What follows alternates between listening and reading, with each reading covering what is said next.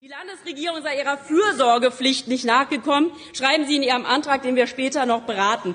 Kleiner Hinweis, weil Ihnen die Be Bewahrung der deutschen Sprache ja so wichtig ist.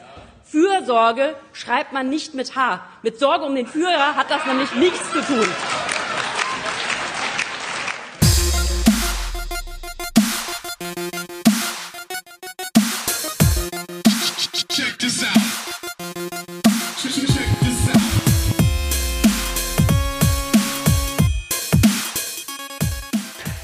Hallo und herzlich willkommen zur zwölften Ausgabe des Postcast, dem Podcast von Diskursen über Diskurse. Mein Name ist Demon und wie immer bin ich nicht ganz allein hier. Bei mir ist der Quick. Moin, moin, moin. Ali, hallo. Hallo.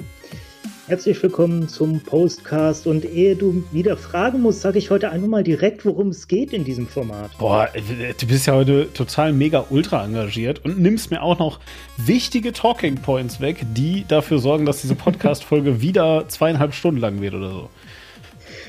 Genau, ich dachte, davor bewahre ich uns heute und vor allem dann kommen wir viel schneller zur Sache. Also der Postcast ist das Podcast-Format, in dem der Demon und ich gemeinsam über Dinge reden, äh, über Debatten reden, die sich in der Vergangenheit zumeist befinden, zumindest zum großen Teil, weshalb es für uns bequem ist, diese Debatten noch einmal hervorzugucken und äh, uns anzuschauen, okay, was wurde denn da eigentlich debattiert und war das der Sache angemessen und äh, was ist über diese Debatte zu sagen?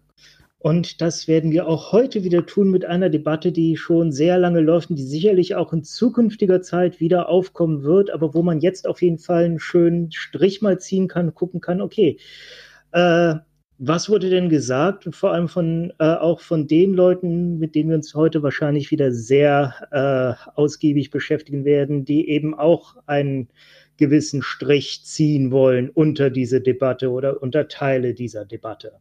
Ja, äh, ganz genau. Denn ähm, tatsächlich, also bevor ich euch jetzt sage, worum es geht, äh, gleich das auflöse, diesen tollen Aufbau, den Quink jetzt hier mir gerade präsentiert hat, will ich einfach noch mal ganz kurz fairheitshalber sagen, also wenn man sich Debatten anguckt, hat man meistens das Glück, dass man in die Vergangenheit guckt, weil äh, irgendjemand muss ja was gesagt haben, damit man sich darauf beziehen kann.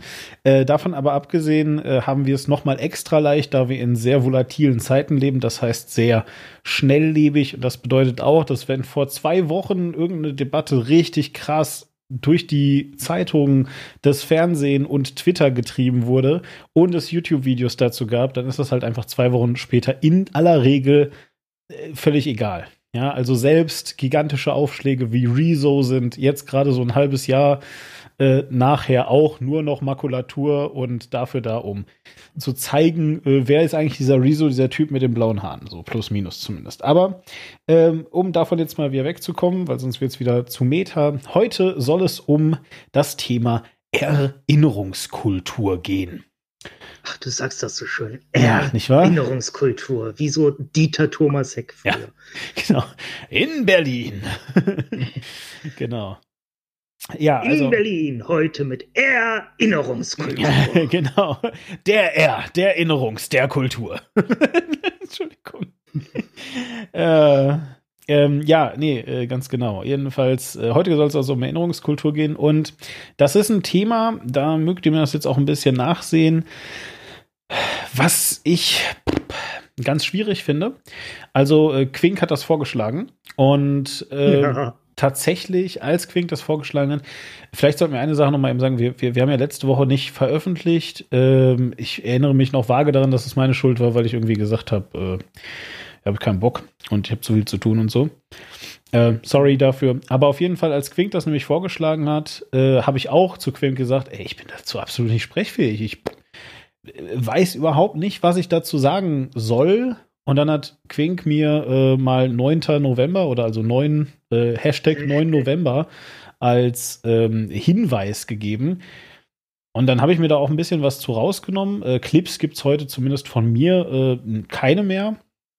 Ähm, aber äh, ja, ich habe es so richtig verstanden, halt eben immer noch nicht. Aber ich glaube trotzdem, dass ich jetzt was dazu sagen kann. Und ich bin sehr gespannt ähm, auf den Metadiskurs und vor allem, was äh, ja, etwaige Parteien. Lustig, also ich habe da nichts zugefunden, fast nichts von rechts äh, irgendwie. Aber na, kommen wir vielleicht gleich zu. Ich, ich habe ein paar Sachen von rechts gefunden. Ja, aber vielleicht jetzt erstmal so Erinnerungskultur. Äh, 9 November, was ist überhaupt los? Warum reden wir darüber? Was, also, wir haben ja offensichtlich irgendetwas, was erst kürzlich war, zum Beispiel der 9. November. Genau, der 9. November, das ist auch direkt, vielleicht äh, wollen wir direkt damit einsteigen mit Ja, der wir. Diskussion um den Begriff Schicksalstag in Bezug auf den 9. November. Schön. ja, okay. Ist der 9. November für die Deutschen ein Schicksalstag? Weil nämlich der 9. November ja verschiedene wichtige Ereignisse äh, vereint, was natürlich größtenteils Zufall ist, dass die ausgerechnet auf den 9. November fielen. Was passiert? Sind wir Weltmeister geworden? Äh, müsste ich mal recherchieren, ob auch das in irgendein, ich meine, es sollte mich gar nicht überraschen, wenn irgendeine Sportart ausgerechnet an dem Tag mal irgendwann Finale hatte und dann sind Ja. wir da irgendwie. Äh, Steffi Graf hat Wimbledon gewonnen im Winter.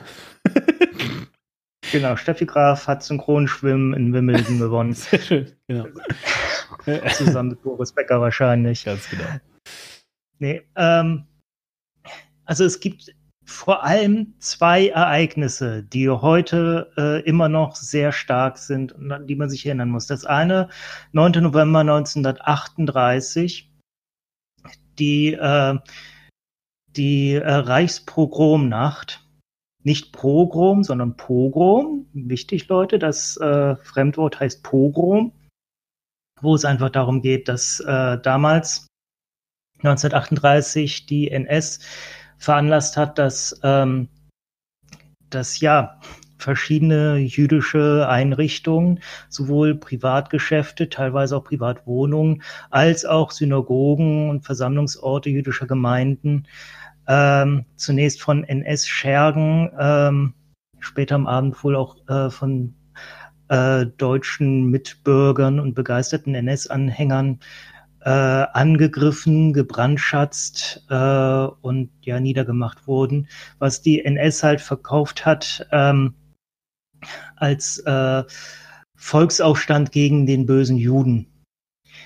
Ähm, was auch durchaus so äh, geplant war, dass, dass äh, man ja, dass es einfach so aussieht, dass die, die Bevölkerung sich gegen die furchtbaren Juden endlich erhebt und die versucht aus dem Land zu treiben oder doch äh, ja zu killen, was natürlich äh, Vorgeschmack war, Vorbereitung auf den Holocaust, die Endlösung. Die bekannte war zu jedem Zeitpunkt noch nicht beschlossen. Es war noch vor der Wannsee-Konferenz, aber die war dann, glaube ich, auch nicht allzu lang danach.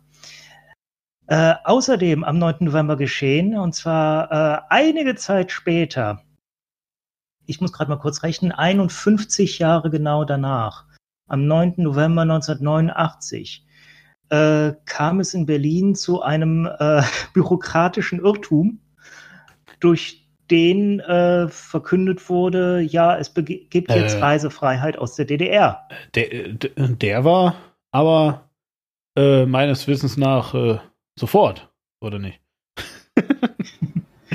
Genau, ich habe äh, ein Video darüber mal gemacht, war damit für den Deutschen Webvideopreis nominiert, gemeinsam mit Maniac, der die Ze äh, Zeichnung beigesteuert hat und mir auch beim Schnitt ein paar Tipps gegeben hat. Ähm, und zwar hat damals der, äh, wie hieß er, Günther Schabowski, äh, sowas wie der Pressesprecher der SED. Ja, ist quasi Ja. der, also wer die Thilo Jung Pressekonferenz verfolgt, ist quasi der, äh, der Steffen Seibert der DDR gewesen. Genau, der dafür allerdings nicht wirklich geeignet war, muss man, muss man jetzt im Nachhinein sagen. Der Der, gab ja auch noch ähm, keinen Thilo Jung, der war da erst vier oder so. Und der, der äh, Herr Schabowski, der, ähm, dem wurde gesagt, hier äh, neue Reisebestimmungen, nimm das mal mit in die Pressekonferenz. Und der wurde auch erst gegen Ende des Ganzen äh, von einem Journalisten darauf angesprochen. Und dann äh, hat er gesagt, ach ja, hier, neue Reisebestimmungen. Und äh, liest das so vor und das ist, sind eigentlich voll die krassen neuen Reisebestimmungen, weil was er da eigentlich faktisch sagt, diese ganzen, ihr dürft die DDR nicht verlassen Sachen, weshalb die Berliner Mauer überhaupt äh, gebaut war, die gibt es nicht mehr. Und das ist ab jetzt, darf jeder, wie er lustig ist, aus der DDR rein und raus. Äh, Reisegenehmigungen werden kurzfristig erteilt. Äh, was natürlich äh, he faktisch heißt, okay, Mauer ist offen. Also er wird dann noch nach der, äh, dann noch mal direkt nach der Mauer gefragt und sagt dann, ja gut, die Sinnhaftigkeit der Mauer wird jetzt davon nicht unbedingt berührt. Ähm, allerdings wird das dann in der äh, Westpresse ein bisschen euphorischer verkündet, als der sich das gedacht hat. Ähm, ach, ich sollte kurz nochmal zurückgehen und sagen, was Schabowski äh, dann auch sagte, äh, als sie ihn fragten, ab wann gilt denn das? Und dann guckt er ganz verwirrt auf seinen Zettel und sagt, ja, also meiner Kenntnis ist das äh, ab sofort. Ja, unverzüglich. Genau. Und das war falsch. Tatsächlich sollte das erst am nächsten Tag gelten und da wären auch die ganzen Grenzsoldaten darauf vorbereitet gewesen. Ja, was also, da jetzt war. Also, also vielleicht einfach mal ganz kurz, äh, nur noch so ein bisschen. Ähm, werden kurzfristig erteilt, war halt, äh, also das, das hat halt eben halt gar nichts gesagt, erstmal. Ähm, also es bedeutet, äh, es wurde da nicht der bürokratische Prozess vorgestellt, der gesagt hat, ja, und dann fährst du zur Grenze und dann äh, innerhalb von einer halben Stunde, du musst da nur eine Unterschrift oder so. Es ist einfach nur kurzfristig gewesen. Und eben dadurch, dass die ähm, Soldaten dazu halt eben nicht sprechfähig, also davon halt nichts wussten, die Grenzer, und er aber gleichzeitig gesagt, das gilt ab sofort, war halt die maximale äh, Verwirrung einfach in diesem äh, in dieser Situation. Und äh, tausende Menschen sind da halt einfach mal hingepilgert. Und und das sagt man ja heute also zur auch zur Mauer zur Grenze. Äh, genau, also noch vielleicht ach gut, wenn wir jetzt hier wirklich so tief in der Geschichtsstunde drin sind, es gab eine Mauer, aber die war nur in Berlin Und dann gab es Grenzstreifen, der war aber durch ganz Deutschland. So, und der war auch wesentlich breiter als nur eine kleine Mauer, sondern das war richtig, richtig groß. Und diese Mauer war aber halt im Wesentlichen erstmal so ein Symbol, sagen wir mal. So, und die sind jedenfalls da äh, an die Grenze gegangen, diese Menschen. Und eigentlich haben wir es, und das sagen Historiker immer mal wieder so, mh, so ein bisschen der Coolness der Grenzer zu verdanken, dass die halt eben nicht angefangen haben, auf die Leute zu schießen. Weil rein theoretisch äh, und da sie eben keine anderen Befehle hatten, äh, hätten sie das halt machen müssen. Ja. Äh, haben sie aber halt einfach nicht gemacht, weil einfach hunderte und tausende Leute äh, waren. Und das war auch natürlich ähm, unser aller Glück. Und deswegen äh, fiel dann halt eben die Mauer. Und äh, damit, also die Mauer als Symbol und die Grenze de facto vielleicht. Ja, nicht nur als Symbol, tatsächlich direkt an dem Abend äh, haben sich Leute in Berlin, äh, gerade aus Westberlin, zusammengefunden, die dann auch direkt mit Gerät angerückt sind und angefangen haben, die Mauer auseinanderzunehmen. Also sie haben tatsächlich an dem Abend direkt, ohne dass ihnen irgendjemand hier Erlaubnis oder äh, Macht das mal gegeben hat, haben die angefangen, die Mauer tatsächlich auseinanderzunehmen. Ja, ja, ja, gut, klar. Hm war ja auch dann äh, zu dem Zeitpunkt irgendwie ein ziemliches äh, äh ähm, Hassding und so weiter. Und aber wie gesagt, das ist eigentlich alles ist das der absoluten Verwirrung, glaube ich, äh, geschuldet. Und ähm, ja, wenn da einfach am nächsten Tag das bekannt gegeben worden wäre, oder wenn, keine Ahnung, in der Pressekonferenz die Leute einfach, äh, also ne, der Schabowski einfach gesagt hätte, ja, äh, das gilt ab morgen und da werden dann auch die Regelungen nochmal genauer ausgegeben, die dann gelten. So, und dann am nächsten Morgen wäre dann irgendwie äh, veröffentlicht worden durch die diversen äh, Propagandaorgane oder was auch immer. Ähm, keine Ahnung, wie gesagt, ne? Bringen Sie Ihren Pass mit und das wird dann innerhalb von einer halben Stunde entschieden oder sowas. Ähm, dann wäre das zwar immer noch revolutionär gewesen, äh, trotzdem wäre das halt äh, was völlig anderes gewesen als das gilt ab jetzt. Sie können jetzt einfach so rüber. genau, also Egon Krenz, der damalige Vorsitzende des Zentralbüros der SED, also quasi der Chef der DDR, der hat in einem Interview später auch gesagt, also hätten wir da, dass die 24 Stunden, die eigentlich geplant waren, vernünftig vorbereiten können, dann wäre die Weltgeschichte sehr anders verlaufen. Ja. Ganz genau. Gut, also jetzt haben wir diese beiden Sachen. Ähm, zum einen die ähm, äh, Reichs nicht Pogrom, sondern Pogromnacht.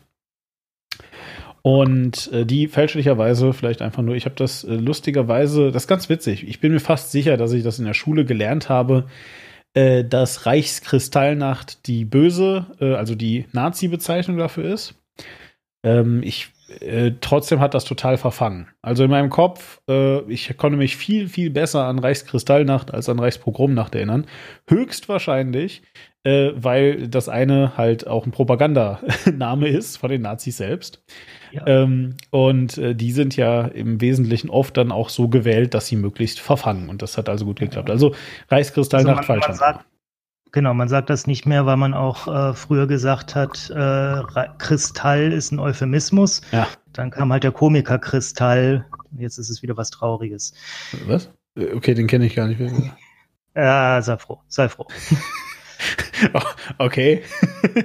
ja, also gut. Genau. Es gab offensichtlich einen Komiker, der nichts mit der Sache zu tun hat. Aber wenn ihr den Witz verstanden den habt. Gibt's immer noch. Der ist, das ist ein junger Typ und der ist furchtbar. Aber jedenfalls, ähm, äh, also das sind die beiden großen Ereignisse, die alles andere überschatten. Dabei gab es deutlich mehr. Ich meine, äh, Novemberrevolution. Neun, am 9. November hat äh, Reichskanzler Max von Baden eigenmächtig die Abdankung von Kaiser Wilhelm II. verkündet und damit quasi die Weimarer Republik ausgerufen. Das war auch ein 9. November. Das, da erinnert man sich nur nicht mehr so unbedingt dran. Äh, ja, äh, ganz genau, ja, oder weiß ich nicht. Was habe ich hier sonst noch gefunden zum 9. Ich habe dann halt immer so ein bisschen alles äh, rausgeklippt. Keine Ahnung, hier zum Beispiel, ähm, dass äh, der der äh, Corridor of Peace äh, an der pakistanischen Grenze irgendwie äh, geöffnet wurde. Ja, und dass das total wichtig ist für die äh, dort lebenden Sikhs beispielsweise. So, ne? Total wichtig. Ja, aber die interessieren ja niemanden. Nein, weil es ist ja nur, es sind ja nur Menschen. naja, jedenfalls, also, also, also es gibt da, es gibt da jedenfalls noch jede Menge andere Sachen. Ähm, und deswegen, also ich, ich muss auch wirklich sagen, unter anderem deswegen hat mich halt eben auch das Thema so extrem verwirrt, und äh, ich habe es Anfang, das war, ich, ich kokettiere damit wirklich nicht. Ich, ich, bin, ich bin wirklich so ein bisschen verwirrt, wirklich von dem Thema an sich und verstehe äh, gar nicht, also ähm, das ist so ein bisschen wie, ähm, äh, wir, wir haben darüber nicht geredet, aber vor ein paar Wochen äh, wurde der Literaturnobelpreis an, ähm, ich glaube, Peter heißt der, Peter Handke gegeben. Ja. Äh, ja. Ist ein österreichischer Schriftsteller, ähm, und ein Literaturnobelpreis zeichnet einen aus für Literatur. Ähm, ich habe. Genau. So, äh, ja, für sein Lebenswerk. So, und ich habe halt äh, wirklich, also meine Timeline wurde davon ähm, geflutet, ja. Und ich hatte das grobe Gefühl, dass das unter Umständen irgendwie ein Skandal sein könnte. Aber, und jetzt kommt's, das hat mir halt keiner erklärt. Also nirgendwo, egal wo, die Leute haben einfach nur irgendwas getwittert was ungefähr sich so gelesen hat wie, ja, Peter Hanke hat halt diesen Nobelpreis bekommen. So. Und für mich war das halt, okay, äh, scheint ja sehr wichtig zu sein. So, oder also, beziehungsweise am Anfang dachte ich mir, ja, okay, der hat den halt bekommen. Ist ja sehr schön, dass ich so viele literaturinteressierte Menschen in der Timeline habe. Und je öfter das aber wiederholt wurde, desto mehr hatte ich das Gefühl, nee, es muss noch um irgendwas anderes gehen. Aber das hat halt keiner mir erklärt. Und äh, ich bin sehr, sehr lange, also im Blinden, äh, Entschuldigung, sehr, sehr lange im Blindflug gewesen, bis ich jetzt kürzlich in einem Podcast, den ich einfach schon sehr lange nicht mehr gehört habe, eine Folge gehört habe, wo das dann irgendwie besprochen wurde. Und da wurde mhm. mir dann also erklärt, ja, dass das wohl, ähm, äh, also, also, dass er sozusagen äh, Taten, die, wenn mich jetzt nicht alles täuscht, im Jugoslawienkrieg irgendwie ähm, äh, begangen wurden, ähm, ja äh, also, also ne, so äh, Völkermordsähnlich, dass er die halt verharmlost hat. Also, dass der halt quasi gesagt hat, naja, äh, äh, ja, äh, da waren, da waren gute Leute auf beiden Seiten. so ein bisschen, ne? So, das ja, es ging ein bisschen darüber hinaus. Also gut, also er, ist, ja. äh, er war auch lange äh, nach Beendigung des Krieges ein großer Befürworter von Milosevic und äh, jemand, der dafür gekämpft Slobodan. hat, Milosevic, der Slobodan Milosevic, der ja äh, für viele der Gräueltaten Jugoslawien Krieg, für äh, die Angriffe auf die mehrheitlich muslimischen Albaner und so weiter mit verantwortlich war, äh, dass der doch freigesprochen und aus der Haft in Den Haag entlassen wurde, wo äh, Milosevic dann allerdings unter äh, Umständen, ich möchte gar nicht sagen, was für Umstände, aber es waren Umstände, äh, unter denen er dort zu Tode gekommen ist in dieser Haft. Ja, und ich meine, das ist natürlich, äh, also äh, jetzt mal ohne Scheiß, völlig egal, was der für Verbrechen begangen hat. Ähm, äh, ich halte das für schlecht, wenn Menschen in der Haft sterben. Ja, äh, es sei denn, sie sind einfach schon todkrank, während sie da reinkommen. Dann kann man halt nichts machen. Ja, ich meine, die sind auch keine Wunderheiler, aber ähm, es ist prinzipiell schlecht, völlig egal, ob du der schlimmste Diktator der Welt bist, wenn du ähm, äh, ganz viele Leute umgebracht hast, wenn du halt am, an einem Rechtsstaat vorbei einfach dann beseitigt wirst. Das ist niemals gut. Äh, selbst dann, wenn du dich selber beseitigst. Ja, also wir haben das bei der RAF gesehen, die haben sich alle selber umgebracht. Trotzdem war das ganz, ganz schlecht, weil damit halt dann so ein Mythos aufgebaut wurde. Ne? Und äh, mhm. so weiter. Also prinzipiell sollte man dafür sorgen, dass wenn Menschen schon von einer Staatsgewalt in irgendeiner Form, ähm, also von einer Rechtsstaatsgewalt in irgendeiner Form halt ähm, äh, ja, in Besitz genommen wurden, also deren Körper zumindest, dass denen dann auch zumindest so lange nichts passiert, unabhängig davon, ob jetzt es die Todesstrafe in dem Land gibt oder nicht, bis ein Urteil gefällt ist. Das ist, glaube ich, äh, wichtig. So, aber äh, für mich, und deswegen habe ich das jetzt auch gerade noch mal reingebracht mit dem Handke. Für mich ist der Handke und auch, dass du mich jetzt halt dann zum 9. November Erinnerungskultur und so weiter ähm, äh, darauf angesprochen hast, für mich ist das Teil des Diskurses, der falsch läuft. Weil, wenn ich mir das halt eben so angucke, sehe ich, dass Diskurse heutzutage extrem häufig einfach nur über Chiffren geführt werden. Jemand ja, sagt, es wird so ein Konsens vorausgesetzt, ne? Aber, aber wirklich, und jetzt mal ohne Witz. Es, äh, ich weiß, ja, dass ich bei den, bei den, bei den, äh, äh bei, bei dem Jugoslawienkrieg schon gelebt habe. Ja. Mhm. Ähm, tr äh, trotzdem wissen auch ganz viele Leute nicht, dass, weiß ich nicht, ähm, irgendwelche anderen Dinge irgendwo auf der Welt passiert sind. Ich meine, ich war halt ein Kind, ja, so. Und einfach vorauszusetzen, dass ich das alles schon weiß, finde ich super, super schwierig im Diskurs. Ähm, äh, ja, also, also ich meine, wir, wir machen das ja auch jedes Mal. Wir erklären dann jedes Mal, dass irgendwie die, dass es mal um Berlin eine Mauer gab, ja, so. Zumindest also um Westberlin. So, und ähm, das sind ja auch so Sachen, wo ich jetzt erstmal so sagen würde, ja, aber die, das weiß doch jeder. Ja, und das weiß so lange jeder, bis du halt dann irgendwann vielleicht auch mal mit Leuten sprichst, die jünger sind als 30.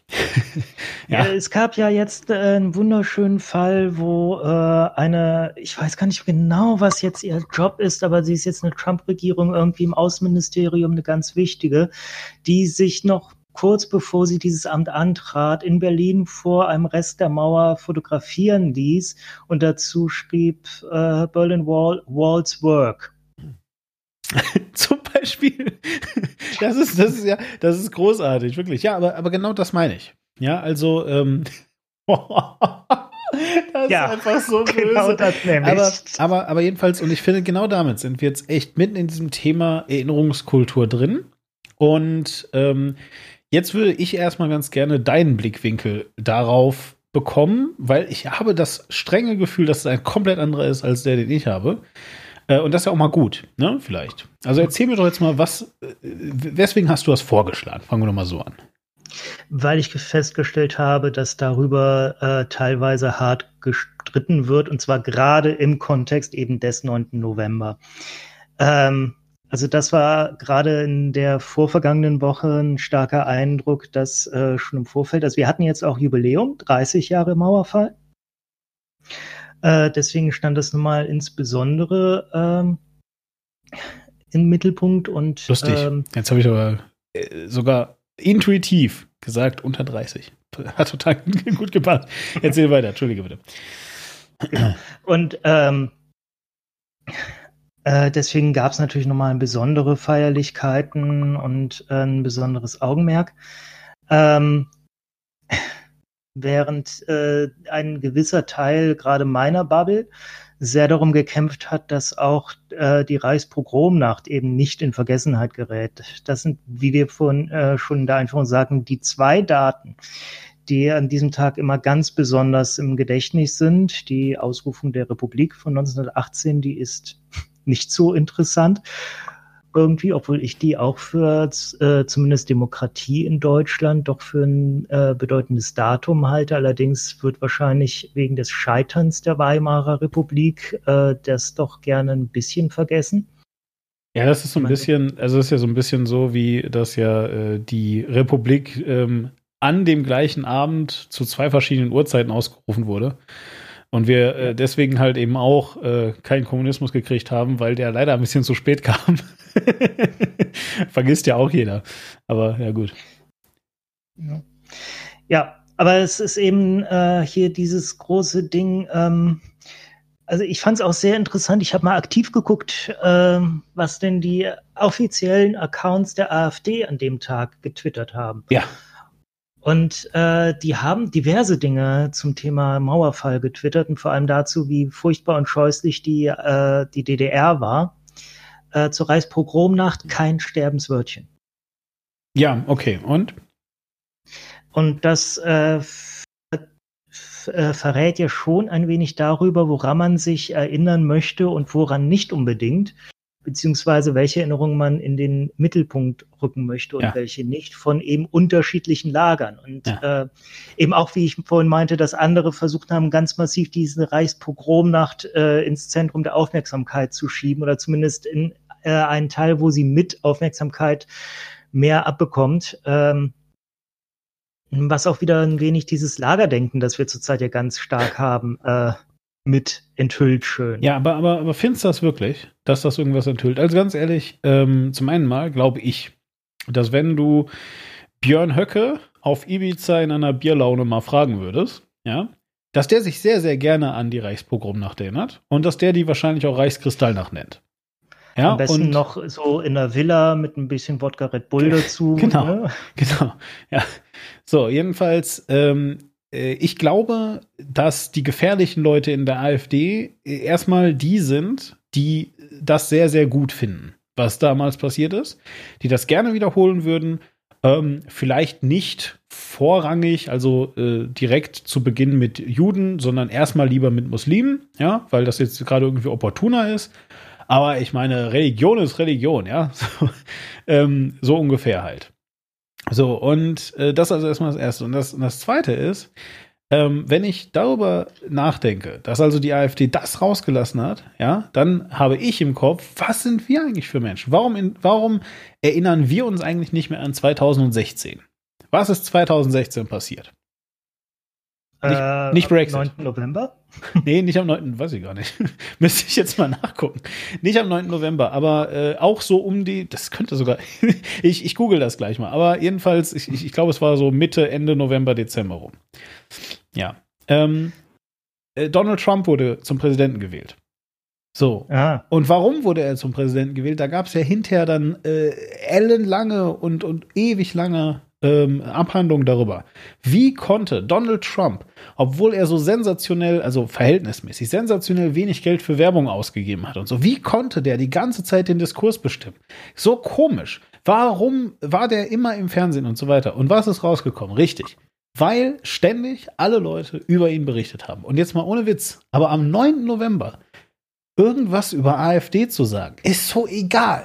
Ja, ich, die haben, also ich meine, ich, ich, ich finde das schon eine Hybris, ähm, äh, rumzulaufen, ja, und, und irgendwie ähm, äh, nach den, äh, hier, sag mal schnell, rechtsradikalen Attentaten von Halle rumzulaufen und Mhm. äh, Jörg Meuthen oder wie der Typ hieß, Jörg, ne? Ja, ich glaube schon. Jedenfalls der, der Meuthen, ja, den im ZDF zu interviewen, was er jetzt dazu denkt. Ja, dann lauf doch einfach irgendwo rum und frag mal irgendwen, was irgendjemand dazu denkt. Der hat doch nichts damit zu tun. Was soll er denn dazu jetzt sagen? Ja? Also, das ist der gleiche Grund, warum man bei jedem muslimischen Attentat erstmal den Ayman Masiak, den Vorsitzenden vom Zentralrat der Muslime, um ein Statement bittet. Der hat damit auch, ich habe es mal so äh, in einem Titel formuliert, der Zentralrat der Muslime, der hat mit solchen Attentaten so viel zu tun wie der Ja. ADAC mit einem äh, Geisterfahrer. ja, nur äh, der, der Zentralrat der Muslime, ja, ist zumindest jetzt erstmal dahingehend unverdächtig, dass der jetzt hier gerade nicht versucht, massiv politischen Einfluss auszubauen in Deutschland. Ja, und äh, ihm das halt gelingt. Also ich meine, der Zentralrat äh, der Muslime steht halt nicht auf dem Wahlzettel. Die AfD aber halt schon. Ja, und denen die ganze Zeit kostenfreie Publicity zu geben, was wir jetzt ja auch gerade wieder machen, ne? Also ist ja nicht so, dass wir jetzt hier unschuldig sind, aber dass wir überhaupt über die reden, ist halt schon wieder, hat schon wieder funktioniert. Ja, und dann Äh, auch noch, und dann auch noch, weil sie etwas nicht gesagt haben. Das ist ja noch das Allergeilste. Also man kann das zum Zentralrat der Muslime tatsächlich ein Stück weit auch so sehen, weil der Zentralrat der Muslime äh, repräsentiert tatsächlich nur einen relativ kleinen Teil der Muslime in Deutschland, weil die meisten Muslime in Deutschland sind in gar keiner Organisation organisiert, die dem Zentralrat der Muslime angehört. Die meisten Ja. Muslime in Deutschland sind bei DITIB, Entschuldigung, bei DITIB äh, organisiert, was einfach daher kommt, dass wir äh, einen übermäßig hohen Anteil an türkischen Muslimen in Deutschland haben und die sind dann halt eher bei DITIB, was die türkische Moscheenorganisation ja. ist. Ja, äh, gut, das, äh, also ich meine, das, das hat auch noch andere Gründe, wie beispielsweise die generelle äh, Organisation des Islam halt einfach, ne? Dass du nicht hingehen kannst und mal eben kurz zum islamischen Papst rennst und fragst, ja, was ist denn jetzt? Sind jetzt äh, Sprenggürtelattentate, sind die jetzt gut oder nicht? Und dann sagt der islamische Papst nö oder ja oder so, sondern es gibt ja gar keinen islamischen Papst. Ja, es ist ja, äh, das ist ja eben sehr, ähm, sag ich mal, äh, gemeindespezifisch aufgehangen, dass so je nach Region, jede Gemeinde dann eine unterschiedliche Interpretation des Koran fährt und so weiter. Ne? Also ich meine, äh, das ist halt eben auch schwieriger ähm, und natürlich äh, ist, ist DITIB ja ein bisschen schwieriger als Zentralrat und dann weiß ja schon jeder, oh, oh, Zentralrat der Juden, na klar. Zentralrat der Muslime. Und da weiß ja sofort jeder, ah, Zentralrat, das ist das Wichtige. Ja, ja, weil es gibt ja analog den Zentralrat der Juden in Deutschland und genau. das ist tatsächlich dann das Organ, äh, wo die meisten Synagogen äh, irgendwo angeschlossen sind, ja. wo man dann sich tatsächlich hinwenden kann. Man kriegt eine repräsentative Meinung irgendwie, weil halt der Repräsentant tatsächlich der Juden in Deutschland äh, ist der aktuelle Vorsitzende des Zentralrats der Juden, ja. der nämlich wie aktuell heißt. genau. Google Richtig, weiß ich frage dich deswegen, weil ich es gerade auch nicht weiß. Ich muss auch eben schnell nachgucken. dann kann ich ja schon mal, dann kann ist ich ja schon mal. immer noch die, die Knoblauch? Ich weiß es, die ist doch Nee, ich meine, genau, die wäre jetzt weg. Also das habe ich zumindest nämlich neulich noch gelesen, Knoblauch. Josef ähm, Schuster. Siehste. Auch ein sehr äh, Namiger Name, ja, Schuster, sehr schön. Knoblauch fand ich schöner. Ich hatte mal einen, ähm, ach, lass mir das kommen. also das ist wahrscheinlich auch, weil das so ein normaler Name ist, deswegen also, erinnert man sich nicht unbedingt an den. Ja, das wäre das wäre so, als würde, keine Ahnung, der Bürgermeister hier Müller heißen oder so. Der Bürgermeister von Berlin heißt aktuell ich Michael weiß, Müller.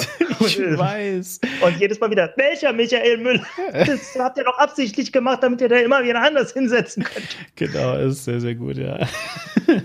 So, ähm, äh, genau, aber, aber dann lass uns jetzt mal vielleicht äh, wirklich zum, zum nächsten. Jetzt, ich habe ja eh gerade schon die Medien kritisiert. Ne? Äh, also, wie gesagt, einfach, ich finde wirklich in einem Diskurs jemand, der, also das, das ist halt auch wirklich schwierig. Und obwohl, komm, ey, ich scheiß jetzt drauf. Ich meine, wir haben jetzt eh schon so oft AfD gesagt, ist auch egal, ja. So, äh, ach so, einfach vielleicht, worauf ich mich bezogen hatte gerade, weil ich Trump wir gesagt reden, habe. Wir reden über den Diskurs und wenn der Diskurs die AfD in den Mittelpunkt äh, setzt, dann müssen wir genau darüber reden. Boah, puh, echt, ist das der Fall? Können wir nicht auch einfach sagen, der Diskurs hatte einen Mittelpunkt, der keiner war, und jetzt reden wir mal zum echten Mittelpunkt. Weil weil es war ja keiner. So, und aber jetzt hier, ne, weswegen ich gerade Trump gesagt habe, das hat ja auch einen Grund. So, und zwar, ähm, es war dann halt eben wirklich so, dass ja nicht nur die Medien dieses Spiel mitgespielt haben. Also Trump hat was Skandalöses gesagt. Übrigens, wie heute immer noch. Ich glaube, mittlerweile interessieren sich tatsächlich ein bisschen weniger Leute dafür. Aber erinnert euch wirklich an das erste und auch an das zweite Jahr seiner Amtszeit. Es war hilarious. Also ich meine, und da gab es ja auch wirklich äh, Menschen, die da wirklich so, so, so geschrieben haben. Ey, ohne Witz, es fällt mir wirklich schwer, meine, meine Empörung aufrechtzuerhalten, weil jeden Tag irgendwas Neues. Ich gehe abends schlafen, empöre mich extrem, wache morgens auf und muss mich komplett neu empören, obwohl das von gestern immer noch empörend ist eigentlich, ja. Aber heute ist schon wieder was Neues Empörendes passiert. Das ist unglaublich. So, und, ähm, und ich meine, im, im Wesentlichen ja dann auch so ein bisschen das, worum eben der Postcast kreist. So, aber ähm, und, und mit dieser Technik hat halt Donald Trump das so meisterhaft geschafft, die ganze Zeit in den Medien zu bleiben, dass der sich halt eben, äh, also dass der es halt eben nicht brauchte, diese Aufmerksamkeit. Das ging so weit, dass sogar seine Gegnerin, das war damals Hillary Clinton, ähm, dass sogar die darauf eingegangen ist. Es gab dann dieses, dieses legendäre, äh, diesen, diesen, diesen legendären Moment, Donald Trump hat auf einer seiner Rallyes, das ist, die fahren so durchs Land und dann machen die halt ähm, ja, die stehen in der Mitte auf so einem, habt ihr bestimmt schon mal gesehen, die stehen in der Mitte auf so einem Podest und um sie rum sind ganz viele Leute in so einer ähm, Sporthalle oder so. Und äh, vor allem hinter ihnen stehen ganz viele Leute, also die dann natürlich auch ausgewählt werden vorher, weil ähm, auf dem Kamerabild sind sie dann immer zu sehen und hinter ihnen ganz viele Leute, damit man eben sieht, wie ähm, toll das da war. Ne? Und wie viele Leute halt Donald Trump-Schilder dabei hatten und so. Jedenfalls Und ähm, äh, Donald Trump sagte also, dass äh, Hillary Clinton nichts drauf hat. Sie spielt eigentlich die ganze Zeit nur die, äh, die Women Card. Ja, also irgendwie so äh, den Punkt, dass sie halt eine Frau ist und äh, gut, kurze, äh, kurz in Klammern gesetzt, hat Hillary Clinton halt wirklich. Also sie hat tatsächlich, es gibt diverse Aussagen, kann ich hier gerne auch mal verlinken. Äh, vielleicht, wenn ich dran denke, mal gucken. Aber ich finde das jedenfalls auch im Internet. Äh, also Hillary Clinton hat sehr, sehr oft oder hat sich sehr darauf verlassen, dass sie ja der erste weibliche Präsident wäre. Ja, das war so ein bisschen äh, versucht, das, ja, aber Obama war ja der erste schwarze Präsident, so dieses Ding nochmal zu reiten. Und wie gesagt, ähm, äh, Trump hat also dann gesagt, sie hat eben nur diese, diese Women Card. Und daraufhin hatte dann die, das Wahlkampfteam von Hillary Clinton nichts Besseres zu tun, als kleine Mitgliedskärtchen zu drucken für die, Komment äh, für die, für die Demokraten, äh, wo Women Card drauf stand. Ja, so, und ähm, es war halt völlig klar, auf wen sich das bezog für die damals äh, äh, rumlaufen Leute. Das heißt also, sie haben quasi Werbung für Donald Trump gemacht. Und dann, dann wurde auch irgendwie äh, die, die Internetpräsenz von Hillary Clinton mal durchsucht. Ja, irgendwie so und so, ich habe das jetzt nicht mehr alles im Kopf, aber irgendwie äh, eine, eine, eine gigantische Anzahl ähm, äh, von Donald Trump-Nennungen und warum er nicht recht hat. Und Donald Trump, Donald Trump hat das gesagt und dann hat Donald Trump noch das gemacht. Und überleg mal, was Donald Trump hier und grab them by the pussy und dann hat Donald Trump noch und so weiter. So, und wenn man auf diese Art und Weise versucht, ähm, sag ich jetzt mal, gegen Leute vorzugehen, das klappt halt nicht. Ja. So, und deswegen, da muss ich echt mal auch sagen, wenn wir da über Erinnerungskultur reden, wenn wir nicht wollen, dass Donald Trump an die Macht kommt, dann sollten wir vielleicht daraus lernen, was damals passiert ist. Ja, und deswegen möchtest du übrigens auch nicht unbedingt über die AfD äh, reden. Genau. Ich meine, da, so sind wir auch auf das Thema gekommen, Richtig. weil eben dadurch, dass wir ständig auch über die AfD reden, halten wir sie ja im Gespräch und äh, präsentieren sie quasi als relevant.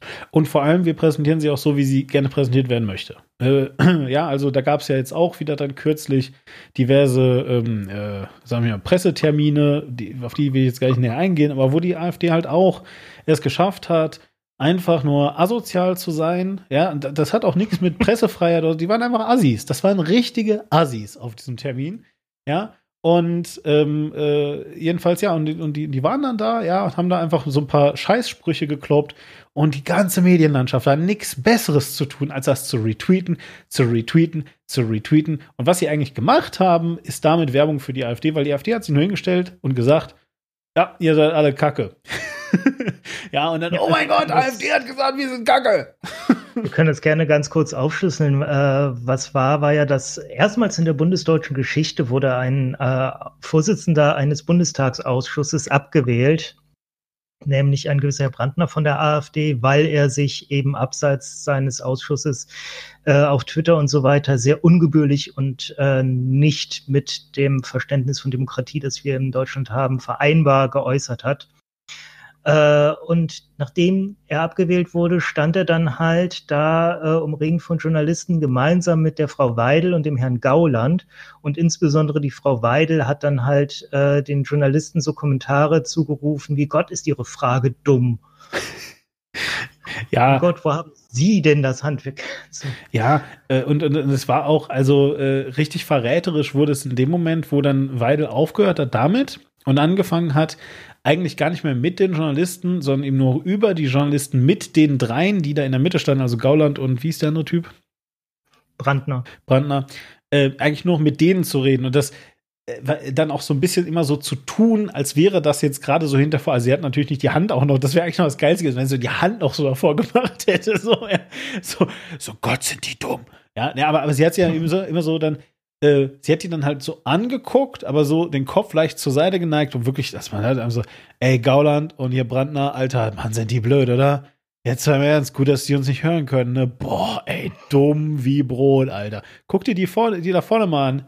Die hat sich nicht einmal einen Lippenstift richtig drauf gemacht. Alter Vater, ey, wie kann man nur so eine Fratze haben? So, das hätten die jetzt einfach nur noch machen müssen, weißt du? Und dann wäre darüber auch noch berichtet worden. Und ich frage mich wirklich, boah, glaubt ihr ja, wirklich, ja. dass das irgendjemanden, der bis gerade noch der Meinung war, dass die AfD eine coole Partei ist, dass den das jetzt abschreckt. Nee, überhaupt nicht. Tatsächlich im Gegenteil, weil die wollen ja, dass die AfD äh, die Presse gegen sich aufbringt. Die Presse Absolut. ist ja der Feind. Absolut. Ja, und die Presse hat nichts Geileres zu tun, als das zu machen. Und ich meine jetzt mal im Ernst, ich war. Entschuldigung, du wolltest was sagen, bitte. Ja, es, äh, ich finde es sowieso auffällig, ähm, wenn Journalisten sich angegriffen fühlen, dann ist das in den Medien immer sehr groß. Das Ja. ist, ähm, ich meine, das hat auch durchaus Journalisten sind äh, die fünfte Macht des Staates, die sind wichtig für die Demokratie und äh, man sollte, wenn sie ihre Arbeit richtig machen, das absolut auch äh, respektieren. Aber es fällt halt schon auf, dass äh, jeder Angriff auf Journalisten halt immer ganz besonders groß diskutiert in den Mittelpunkt gestellt Ja. wird, eben von Journalisten. Jetzt mal, jetzt mal im Ernst. Ne? Es gibt ähm, ein äh, einigermaßen äh, äh, legendäres Zitat von, ähm, ah, Mann, wie hieß er denn? Äh, er war Innenminister bei uns, äh, hatte eine Brille und war von der CDU und äh, er ist dann hinterher Horst Seehofer gewichen. Äh, nicht Lothar, sondern Lothar heißt sein äh, Bruder. De Maizière. De Maizière, aber ja, also nicht Thomas, Lothar, Thomas Thomas de Maizière. Dankeschön. Ja, also Thomas Äh, genau, de Maizière. Lothar de Maizière, spannend, weil für unser heutiges Thema auch äh, irgendwo anschlussfähig war ja dann kurzzeitig äh, Verwalter der DDR, bis diese an Deutschland angeschlossen werden konnte, an die Bundesrepublik. Ja, und der Thomas de Maizière jedenfalls hieß, äh, der, der, der, der hieß nicht, sondern der hatte einen mh, Konkurrenten äh, von der SPD, also sozusagen auch so ein, so ein, so ein äh, Innenexperten, bla. Und der hatte sich dann öffentlich so ein bisschen über den lustig gemacht, indem er gesagt hat, dass er auch äh, sehr mimosenhaft sei.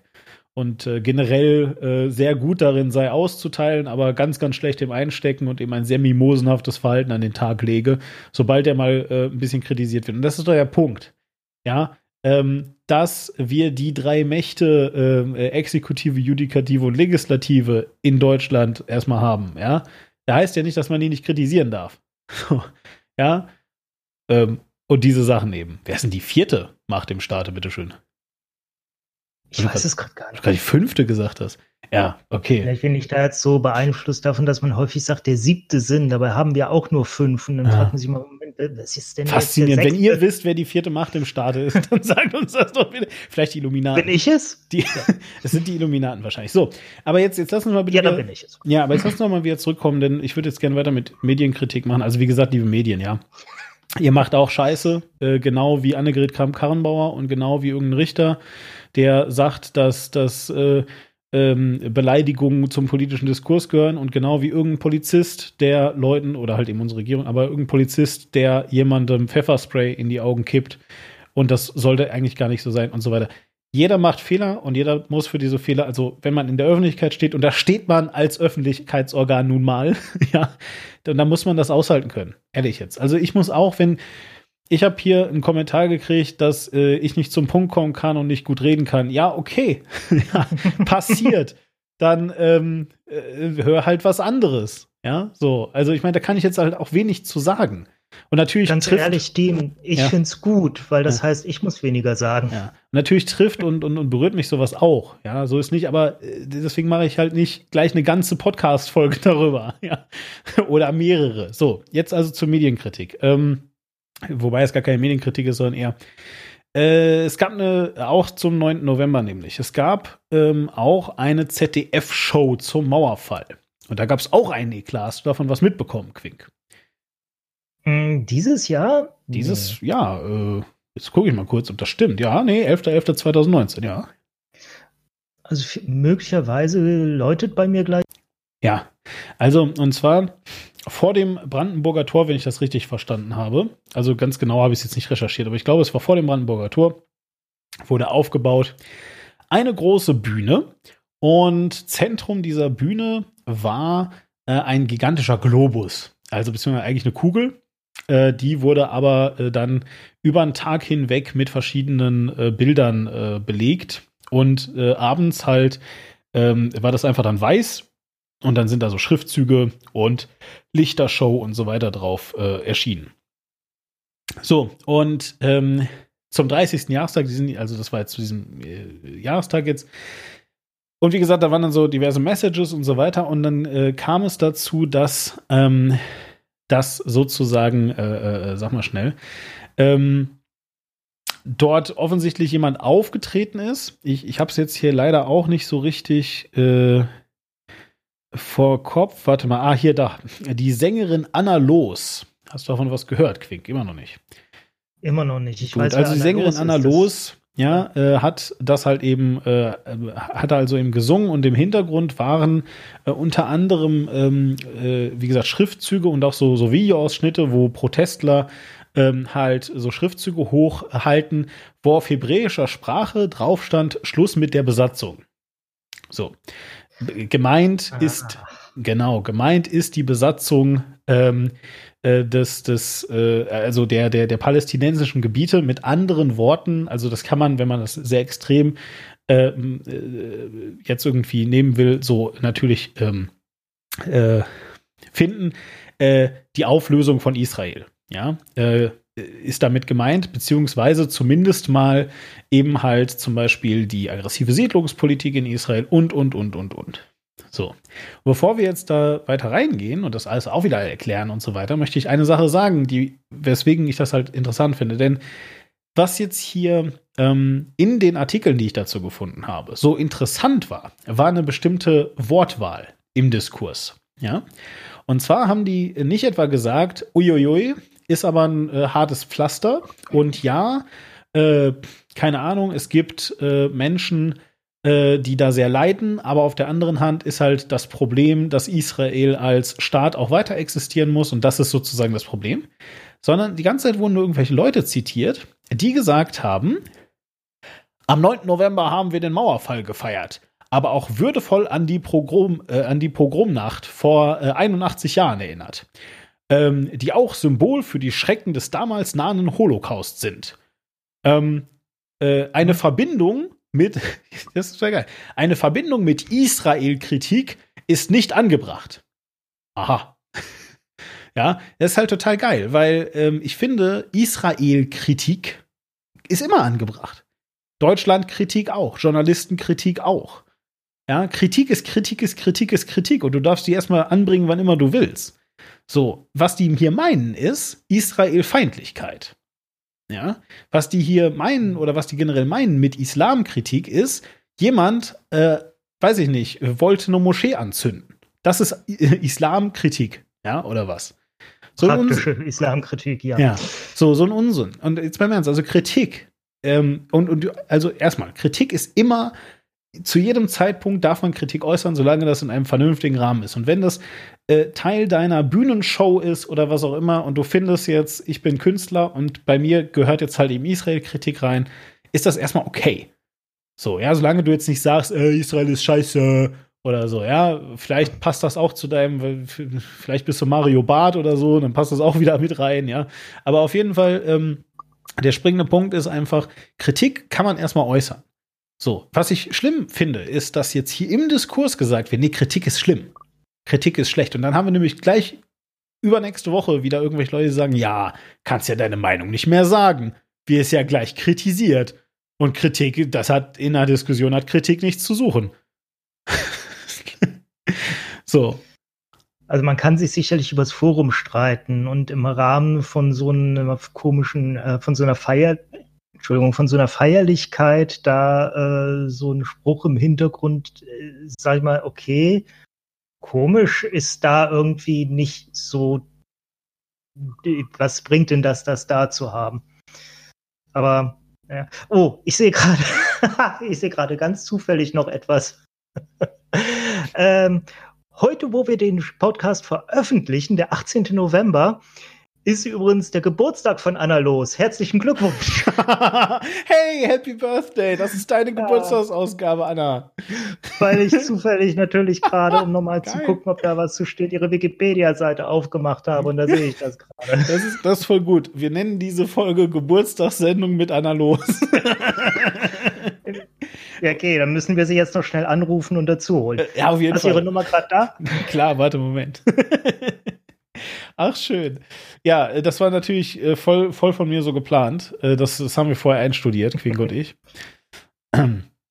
Nein, so, aber, aber, aber jetzt mal im Ernst hier. Lass mal bitte wieder zurück zum. Also, was ist das? Wa- äh, ja, also Kritik, so? da, Kritik davon soll sein, ähm, natürlich jetzt nicht unbedingt, wie gesagt, während so einer Feierlichkeit. Ich möchte auch nicht irgendwie äh, hier ein, äh, eine Feierlichkeit zu, keine Ahnung, äh, 20 Jahre iPhone und im Hintergrund steht dann auf einmal an der Wand, äh, äh, alle Marienkäfer sind scheiße.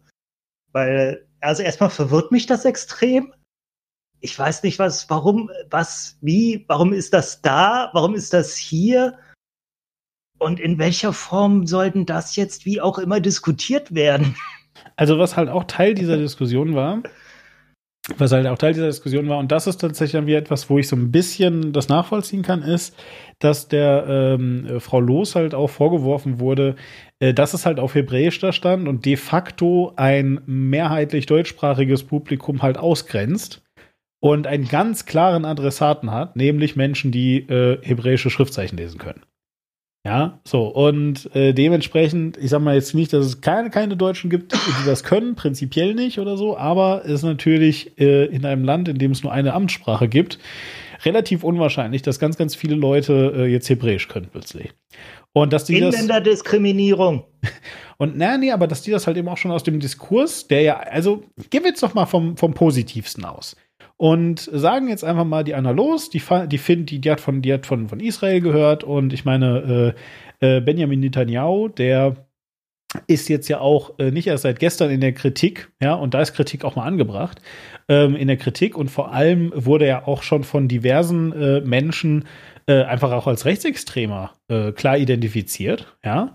Ähm, jedenfalls, äh, und, und äh, der wiederum ähm, macht durchaus böse Sachen, ja, und dann hat also äh, Anna Los das irgendwie gehört und sich gedacht, Mensch, da muss man doch mal was tun und da ergreife ich jetzt Partei für, weil da ist ja auch quasi ähm, also wenn man zum Beispiel jetzt äh, Westbank äh, äh, äh, nimmt, ne, ähm, also wenn die, die Westbank nimmt, ist ja auch quasi ein Teil irgendwie abgeschnitten vom Rest Palästinas und da sind Menschen, die, äh, die, die unter schlimmen Bedingungen leben müssen und so weiter. Das passt doch ganz gut zu diesem Mauerfall-Thema. Ja, sagen wir jetzt mal, das wollte sie so. So. Ähm, da muss man halt immer noch sagen, gut, aber du grenzt aus dem gesamten Diskurs natürlich Leute aus, wenn du es einfach in der Sprache formulierst, die kaum einer spricht. Und die eigentlich nur die Leute sprechen, die du eben angreifen möchtest. Das ist halt schwierig, glaube ich. Hm, ja gut, es wurde ja im Nachhinein übersetzt und wird jetzt medial diskutiert. Insofern, ja, ich glaube, damit hat sie auch gerechnet. Das kann natürlich gut sein. Also, ja. Ne? Also weiß man denn, inwiefern sie tatsächlich für diesen Spruch, dass der dort auftauchte, verantwortlich war? Das weiß ich halt eben auch nicht so genau, um ehrlich zu sein. Ja. Also ähm, nicht, dass wir hier der, der lieben Anna was vorwerfen, womit die am Ende überhaupt nichts zu tun hatte, sondern was einfach nur da war, weil irgendjemand das dahin gemacht hat. Äh, also tatsächlich hat sich ein Moritz van Dülmen, äh, der Chef der äh, Agentur äh, Berliner Kulturprojekte dafür verantwortlich gezeigt. So. Also der hat das gemacht. Also, oder anders, seine Agentur hat das gemacht. Aber da steht jetzt nicht auf Wunsch von Anna los oder auch gegen ihren Willen. Also, ich gehe mal davon aus, dass das schon abgesprochen war mit ihr. Würde ich jetzt mal schätzen. Ja.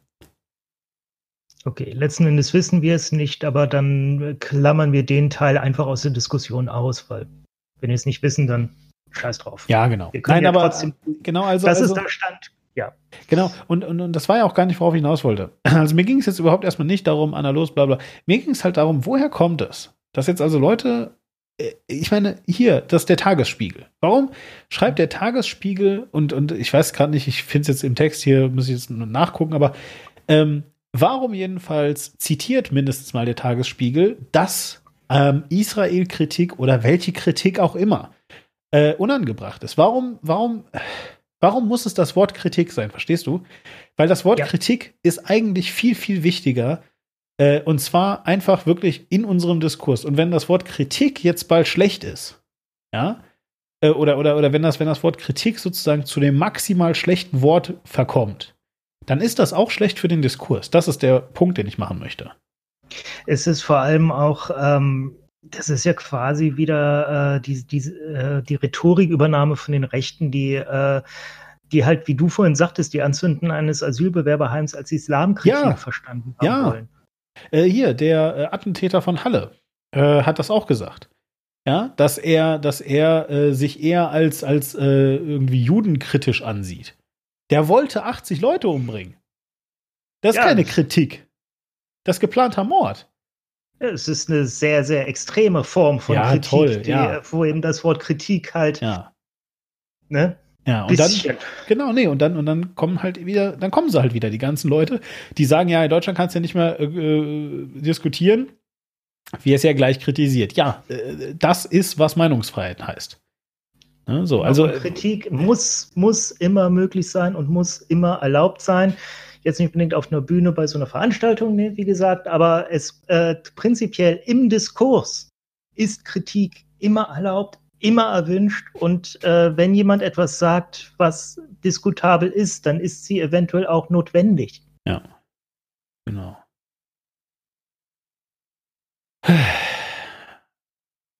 Ich habe noch ein bisschen was, aber du kannst auch gerne, wenn du noch was hast, gerade zum Thema.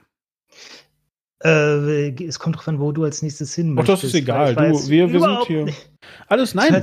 Ich habe alles überhaupt nicht auf das Thema äh, Israel-Kritik vor, vorbereitet in dem Ganzen beim äh, bei unserem eigentlichen Thema Erinnerungskultur. Naja, aber äh, ich meine, das ist ja auch Teil dessen, oder nicht? Findest du nicht? Erinnerung, also ich meine, also, also ich meine, Israel, ja, ist ja nur auch eng verknuppert mit, ähm, also ich meine, wer das genau wissen will, sollte sich äh, dringend die, ich glaube, ich habe sie schon mal verlinkt, vielleicht mache ich sogar noch mal für euch.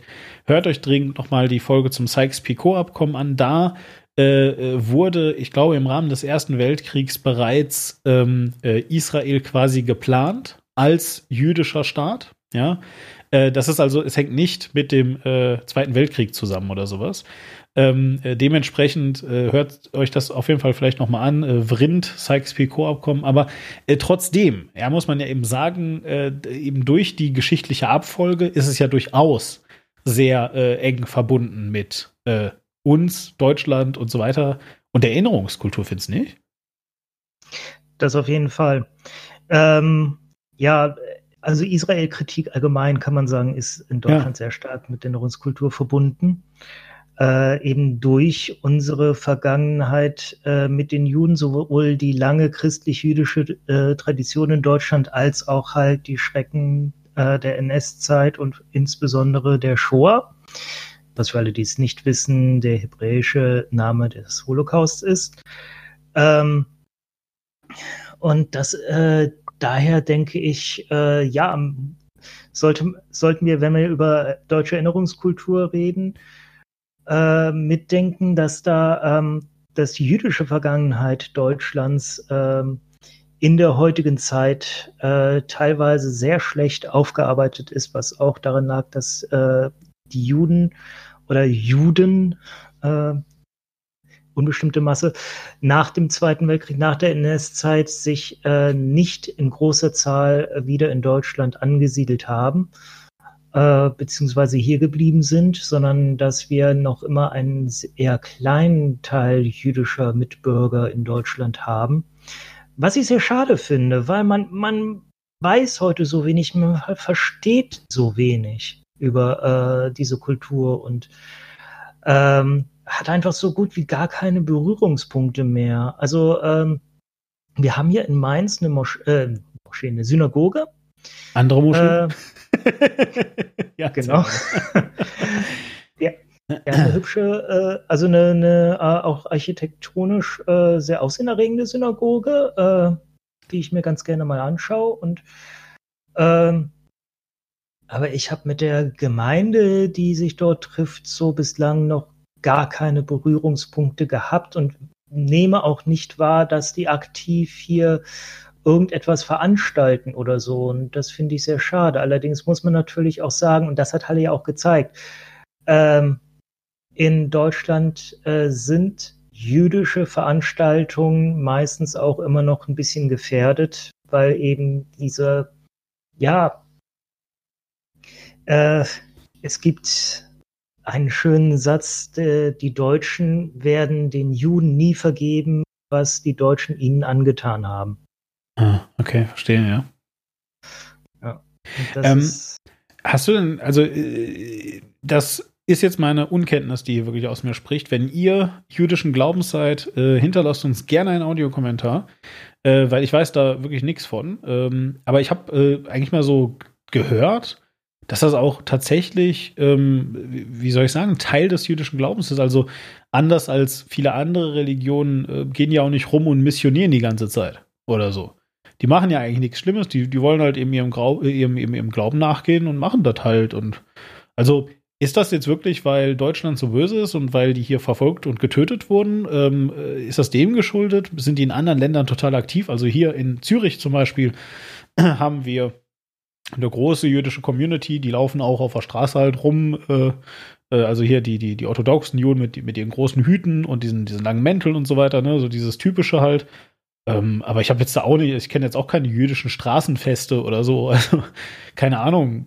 Die sind halt dann Teil des Straßenbildes, aber weiß ich nicht. Also ist das so? Ist das äh, Deutschland geschuldet? Also ich glaube, hier in der Schweiz äh, wurden sie jetzt, weiß ich nicht. Auch da, wenn ihr Schweizer seid und wisst, dass die hier verfolgt wurden, dann haut raus. Aber ich meine, Juden mochte man ja irgendwie nie. Ja, das ist ja, also niemand mochte jemals Juden, ähm, äh, in der Geschichte meine ich jetzt. Äh, das ist natürlich immer alles ganz schlimm, aber ich, also nochmal jetzt, ich, ich glaube jetzt nicht, dass es speziell die Verfolgung in Deutschland ist, die dann dafür, ja, zur Rechenschaft oder, oder äh, verantwortlich zu machen ist, oder?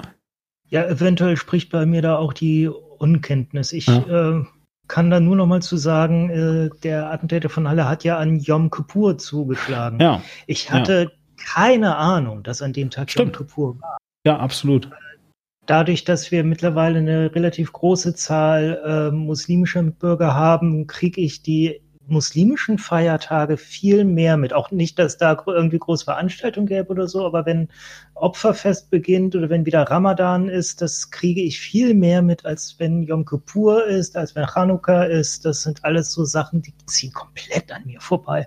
Also, also Ramadan kriege ich total mit. Ich habe, äh, weil ich einfach einen äh, türkischen Kumpel habe, der das halt feiert, äh, also macht, ne? Und der, so, der, äh, weiß nicht, wenn ich mich mit dem unterhalte oder so, ne, dann ist eben auch so, ja, äh, ich habe heute nicht so lange Zeit, weil gleich ist ja Fastenbrechen, Bums. So, alles klar, okay. ja, so, also, äh, so, das ist halt eher so aus einer Selbstverständlichkeit heraus, sagen wir es mal so. Aber ähm, ja, keine Ahnung. ähm, nee, also würde mich jedenfalls auch interessieren, ob das so ist. Aber mh, hm, ist das denn, ja, wie soll ich das sagen? Ähm, also ich habe ich hab gleich dazu passend noch ein Thema, aber ist das denn auch irgendwie dann Teil des Diskurses, der dann fehlt oder was? Also hast du das Gefühl, dass dann irgendwie, ähm, sag ich mal, äh, Menschen jüdischen Glaubens da dann irgendwie nicht sich zu äußern zu der, zu, zu, zum 9. November oder, oder wie stellt sich das da?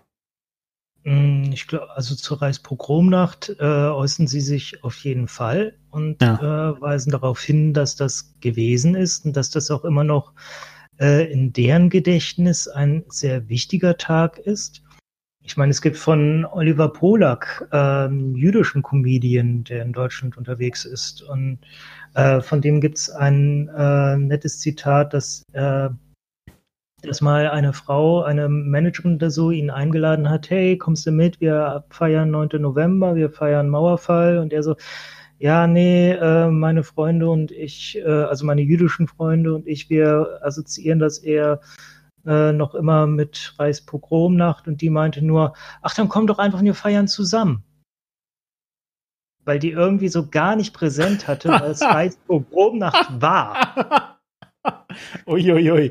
ähm, äh, aber, aber das ist jetzt mal auch noch eine interessante Sache. Also ich habe das Gefühl, dieses Jahr war es sehr, sehr präsent, natürlich. Ne? Deswegen haben wir jetzt ja auch quasi darüber gesprochen.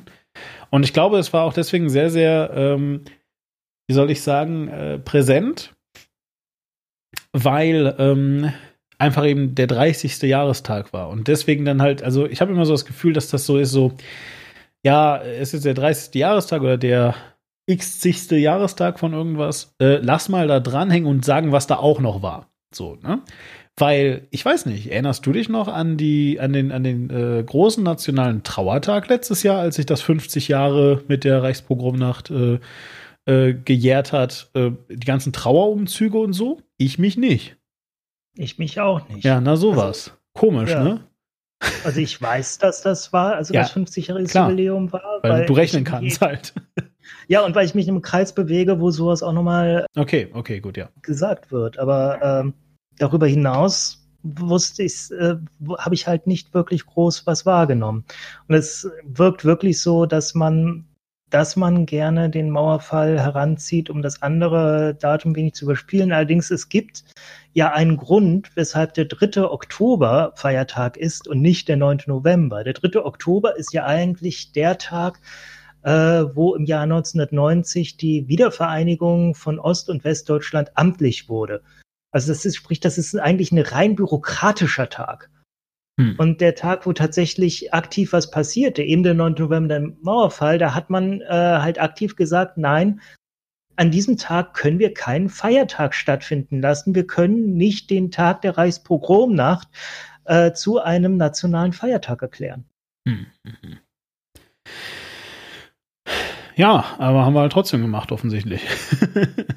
haben wir offensichtlich trotzdem letzten Endes so gemacht. Ich meine, das ist der Endeffekt, den wir heute haben. Ja. Und es gibt nicht wenige Leute, die, wenn man dann äh, kommt und sagt, hier, äh, Reichspogromnacht, vergesst es niemals, ach, können wir da nicht endlich einen Schlussstrich drunter ziehen? Wir haben doch mittlerweile ganz andere Sachen, die viel wichtiger sind. Ja, das ist sehr lustig, äh, weil das passt jetzt wirklich zu meinem nächsten Thema, auch wieder eine Facette dessen. Ähm, ich habe in der Zeit gelesen, ähm, von, äh, wir haben schon sehr oft hier über ihn gesprochen. Ich muss echt mal herausfinden, wer das ist. Jetzt klicke ich da mal drauf. ja, weil das ist ganz schlimm. Ich sage immer wieder Jochen Bittner und ich weiß immer noch nicht, wer das eigentlich ist, weil der, das ist wieder von, äh, so, er ist der Ressortleiter im Ressort Streit. Ach Gott. Genau, als du Zeit sagtest und als du sagtest schon wieder, dann wusste ich, wusste ich sofort, okay, es, jetzt kommt gleich der Name Bittner. Ja, ja, ja, es ist Jochen, also, also das ist, äh, das hier ist das, äh, das Ding äh, Streit. Ja, das ist ein Interview von Jochen Bittner und Verena Hasel.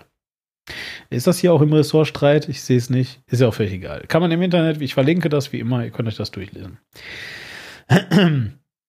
Und äh, es ist so, dass also äh, die Zeit sich hier drei Leute eingeladen hat, nämlich Frau Dardan, Herr äh, Hermsmeier und Herrn Wolf. Und äh, die drei, wenn ich das jetzt hier so sehe, äh, haben ähm, zwei Sachen mit dem Thema zu tun. Zum ersten haben sie eine, zum einen haben sie eine Gemeinsamkeit mehr oder weniger. Sie scheinen nämlich wohl privat befreundet zu sein. Das ist natürlich immer ganz gut, weil dann hast du ein Interview mit Leuten, die sich auch trauen zu sagen, was sie eigentlich sagen möchten und nicht so das Gefühl haben, dass jetzt dann der Gegenüber da gleich einen Twitter-Shitstorm draus baut oder so. Ich habe mal mit einem Journalisten gesprochen, der hat gesagt, für mich gibt es nichts Schlimmeres, als wenn ein Freund von mir da sitzt, weil dann kann traue ich mich auch gewisse Sachen einfach mal nicht zu fragen oder es bleiben einfach Dinge unausgesprochen. Nee, ich glaube, nein, nein, Entschuldigung, ich glaube nicht, die, also nicht Jochen Bittner und Verena Hasel sind Freunde von denen, sondern Frau Dardan, Herr Hermsmeier und Herr Wolf. Das sind Freunde. Okay. Ja, also Fabian Wolf, äh, Asal Dardan und äh, B -B -B Lukas Hermsmeier heißen die übrigens. So.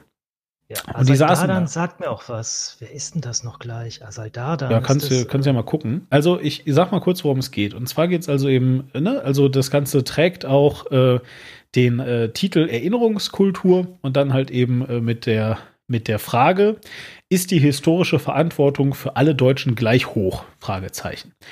Ähm, kennst du die prinzipielle Regel, wenn Fragezeichen im äh, Titel steht? Äh, wenn Fragezeichen im Titel steht, dann ist alles, was vor dem Fragezeichen steht, nicht unbedingt ernst zu nehmen und nicht juristisch irgendwie äh, festzunageln. Äh, und Asal Dadan ja. ist auf Twitter Asalimo und ich folge ihr. Ah, okay. So, also auf jeden Fall, ähm, ja, das, das, das auch mit dem juristischen, aber äh, vor allem, äh, wenn ein Fragezeichen dasteht, dann ist die Meinung des Artikels prinzipiell nein. ja, also, also es ist halt, wenn da steht, ähm, äh, bricht jetzt der Euro zusammen, werden wir jetzt von einem Meteoriten erschlagen, ist Fett wirklich viel gesünder als Muskelfleisch? dann steht in dem Artikel äh, in der Quintessenz, nö. so. Und äh, das trifft natürlich keine Aussage darüber, ob das jetzt äh, stimmt oder nicht, sondern es steht so der Artikel, ne? So, egal. Also, und die drei, ähm, Frau Dadan, Herr Hermsmeier und Herr Wolf, diese drei, die haben sich jetzt also zusammengesetzt und wurden also interviewt zum Thema Erinnerungskultur. Und ich meine, wir haben ja hier schon, ist die historische Verantwortung für alle Deutschen gleich hoch. Also ich äh, nehme an, ich, ich habe es jetzt gerade nicht mehr ganz am Schirm, aber ich meine, alle drei wären Deutsche. Ne? Äh, und vielleicht kurz zur Aufschlusslog, Frau Dadan ähm, wenn mich jetzt nicht alles täuscht, ist ähm, irgendwie, ich glaube, sie hat Katholikin oder zumindest Christin, ja, ähm, äh, äh, hat allerdings iranische Wurzeln, also mit anderen Worten äh, einen etwas dunkleren Teint und deswegen glauben alle, sie sei Muslime. Äh, äh, der Herr Hermsmeier ist, weiß ich nicht, sogenannter Kartoffeldeutscher, also einfach irgendein Deutscher, ja. Ich weiß nicht genau, was, was mit dem ist. Und der Herr Wolf ist Jude. So, also, also äh, vielleicht einmal glaubenstechnisch, wahrscheinlich ist der Hermsmeier Katholik oder so, wer weiß, oder, oder, oder Atheist. Kann ja sein. Ist mir auch eigentlich egal. Ich nehme jedenfalls äh, da, also das ist so eine, so eine Erinnerungsrassismus und, und Fremdenfeindlichkeitsdebatte, ne? Darum geht's. So, ähm, und jetzt vertreten die drei also, also, äh, und, und es geht die ganze Zeit eben um dieses Thema, kann man jetzt äh, äh, äh schuldiger sein als jemand anders, beziehungsweise gar nicht mal schuldig, sondern also das ist ja, das ist ja so schwierig, ne? Also keiner von denen, das kann ich jetzt vielleicht mal sagen, keiner von denen persönlich ähm, äh, ist in irgendeiner Form, glaube ich, extrem. Zumindest wirkt das hier nicht so, ja. Äh, keiner von denen befürwortet irgendwelche äh, Arbeits-, äh, Konzentrations-, Vernichtungs-, sonst was Lager. Keiner von denen äh, findet, weiß ich nicht, dass ähm, diverse Diktatoren der Welt ihre äh, Underlings irgendwie gut behandeln oder dass das richtig so ist, was, was in Syrien passiert oder, oder, oder, ja. Also kann ich zumindest jetzt aus dem Text hier gerade nicht erkennen. Aber natürlich geht es ja nicht um irgendeine Verantwortung, sondern die Verantwortung Zweiter Weltkrieg, die äh, ne, im Hinblick auf die Pogromnacht. Ähm, und die Frage danach, sind jetzt also Nachfahren von Menschen äh, oder, oder anders, ist deine Abstammung dafür verantwortlich, dass du für etwas mehr verantwortlich bist als äh, eben nicht. Und jetzt ähm, soll ich noch eben sagen, wer für was ist oder willst du zuerst? Nö, äh, sag du erst, wer für ja. was. Okay, gut. So, und dann grob gesagt, der, ähm, der äh, äh, Fabian Wolf, das ist äh, der, der jüdischgläubige, ja, der ähm, sagt, ja, jeder hat dieselbe Verantwortung. Ähm, Asal Dadan sagt, nee, sehe ich überhaupt nicht so. Ja, also ich glaube, dass der Fabian Wolf eine viel geringere Verantwortung hat als der Herr Hermsmeier. Der Herr Hermsmeier disclosed, dass irgendwie seine äh, Großeltern äh, irgendwie mit den Nazis verbandelt waren. Ja. Also, dass die irgendwie bei der SA oder was der Geier was waren, so. Und der sagt also dementsprechend, na ja, also für mich ist das natürlich ein sehr großes Thema. Und die Frau Dadan sagt außerdem, na und außerdem, ja, äh, sehe ich das auch so, dass jeder Deutsche, ja, die Verpflichtung hat, die Familienmitglieder zu befragen, was die eigentlich gemacht haben in der Zeit. Ja, beziehungsweise also an die Großeltern und so weiter. So, das sind die drei Standpunkte im Wesentlichen. Und der, und der Herr Hermsmeier sagt halt so, ähm, dass, äh, ähm, also, also wie gesagt, der, der, der, der, hat also äh, NS-Vorfahren und er sagt halt aber, naja, ähm, ich habe schon eine andere Form von Verantwortlichkeit ähm, zu diesem ganz speziellen Thema vielleicht oder oder äh, nee, nicht Verantwortlichkeit, sondern ich, ich glaube, er sagt, dass er, er hat einen äh, stärkeren Bezug dazu. Äh, ne? Aber er sagt halt, es ist zu kurz gegriffen und es, es wäre sehr, sehr deutsch, so schreibt er es hier selber oder sagt er es hier selber, es wäre sehr deutsch jetzt zu sagen, na ja, für das Thema, wenn es um Juden geht, da muss ich sehr, sehr vorsichtig sein, weil ich ja, weil ich ja irgendwie Deutscher bin. Bei allem anderen ist es aber egal. Das wäre zu kurz gegriffen und das wäre aus seiner Sicht typisch deutsch. Ähm, äh, Punkt. So, das sind so jetzt so die, die Thesen, die da so vertreten werden. So, und jetzt kommst du. Was, was, was glaubst du? Mhm. Äh, die die äh, Frau Dadan äh, hat die weniger ähm, äh, Verantwortung, was auch immer das heißt, finde ich auch total geil, äh, zu diesem Thema als der Herr Wolf oder der Herr Hermsmeier. Äh, also du fragst mich jetzt gerade wirklich nach meiner persönlichen. Ja, ja, ja, das ist deine Meinung. Ich sage auch gleich meine. Nicht, was ich glaube, was die gesagt haben. Nee, nee. Ja, ähm, ich habe dazu keine endgültig abgeschlossene Meinung, nur eine Tendenz. Mhm. Und die äh, geht dahin zu sagen, äh, wir sind in Deutschland, wir sind Mitglieder der deutschen Gesellschaft und äh, wir sind als Mitglieder dieser Gesellschaft verantwortlich, gemeinsam dafür verantwortlich, was hier geschieht und wie wir uns erinnern. Das heißt, tatsächlich würde ich Frau Dadan zwar in keine historische Verantwortung mit einbeziehen, aber durchaus in eine tatsächliche Verantwortung für das, was, äh, was und wie in diesem Land erinnerungstechnisch äh, abläuft, äh, was sie ja tatsächlich einfach durch ihr Teilnehmen an dieser Runde bereits in einer gewissen Form wahrnimmt, auch wenn sie es vielleicht so nicht äh, wahrnimmt. Äh, und ich denke, wir alle gemeinsam sollten dafür sorgen, dass äh, gewisse Dinge nicht vergessen werden. Ähm, wenn man jetzt, also das ist jetzt erstmal das Thema Verantwortung. Davon getrennt würde ich das Thema Schuld betrachten. Und Schuld ist natürlich streng genommen nicht vererblich. Ich bin, ich weiß, was meine Großeltern gemacht haben. Ich kann es vielleicht ganz kurz sagen. Mein äh, Großvater mütterlicherseits war bei der Reichsbahn, meine Großmutter mütterlicherseits war Hausfrau, mein Großvater väterlicherseits, der war äh, in der in der Wehrmacht und war bei der Erstbesetzung Frankreichs dabei und dann später bei der Belagerung Stalingrads. Ähm, und meine Großmutter väterlicherseits war im Bund deutscher Mädel. Ähm, also ich bin mir da auf jeden Fall sehr dessen bewusst, dass da auch eine gewisse äh, Schuld vorhanden ist. Aber muss ich die jetzt irgendwie, bin ich jetzt gegenüber irgendwem irgendetwas schuldig? Weil mein Großvater jetzt äh, in Stalingrad wahrscheinlich auch durchaus ein paar Menschen erschossen hat würde ich ja. so jetzt erstmal sagen, ähm, nein, aber verantwortlich. Also ich bin insofern verantwortlich, ich, äh, falls ich da irgendeinem Nachfahren mal begegnen sollte und der kann nachweisen, hier mein Großvater, der ist von deinem Großvater erschossen worden.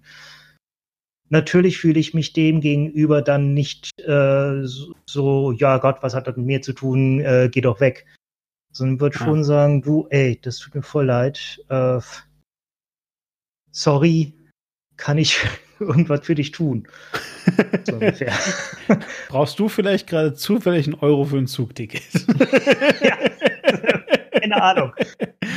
Schön. Ähm, gut, also äh, zuerst bin ich ein bisschen enttäuscht von dir, lieber Quink, weil deine Meinung erstaunlich nah an meiner dran ist. Ich hatte ehrlich gesagt ein bisschen gehofft, dass wir jetzt hier mal endlich ein bisschen aneinander geraten. Also prinzipiell sehe ich das sehr, sehr genauso wie du. Ja, also ich glaube auch, dass äh, diese, diese, also es gibt eine, es gibt eben diese beiden Sachen, genau diese, diese, diese historische Verantwortlichkeit und dann gibt es ähm, die Verantwortung im Hier und Jetzt. So, ne? wie, also wie man dann damit umgeht, erinnerungskulturtechnisch, politisch, diese Dinge. So.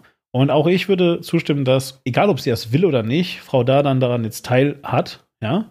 Äh, ich glaube, sie, also sie ist sich ja schon bewusst, die ist jetzt ja, ist ja, sie ist ja nicht blöd, so, ja. Sie, die, die wird das schon merken, äh, sage ich mal, das, äh, was sie da macht.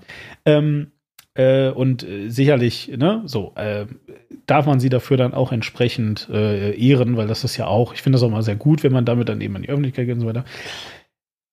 Jetzt kommt's aber, ne? Ähm, und das ist der kleine Unterschied. Ich, also zum einen mal muss ich halt eben erstmal sagen, äh, die, die, diese Auftrennung ist mir super wichtig. Ja, weil, wie soll ich sagen, ähm, wir alle sind in, dafür verantwortlich, in, also, nee, anders. Wir alle sind für die Gesellschaft, in der wir leben wollen, verantwortlich.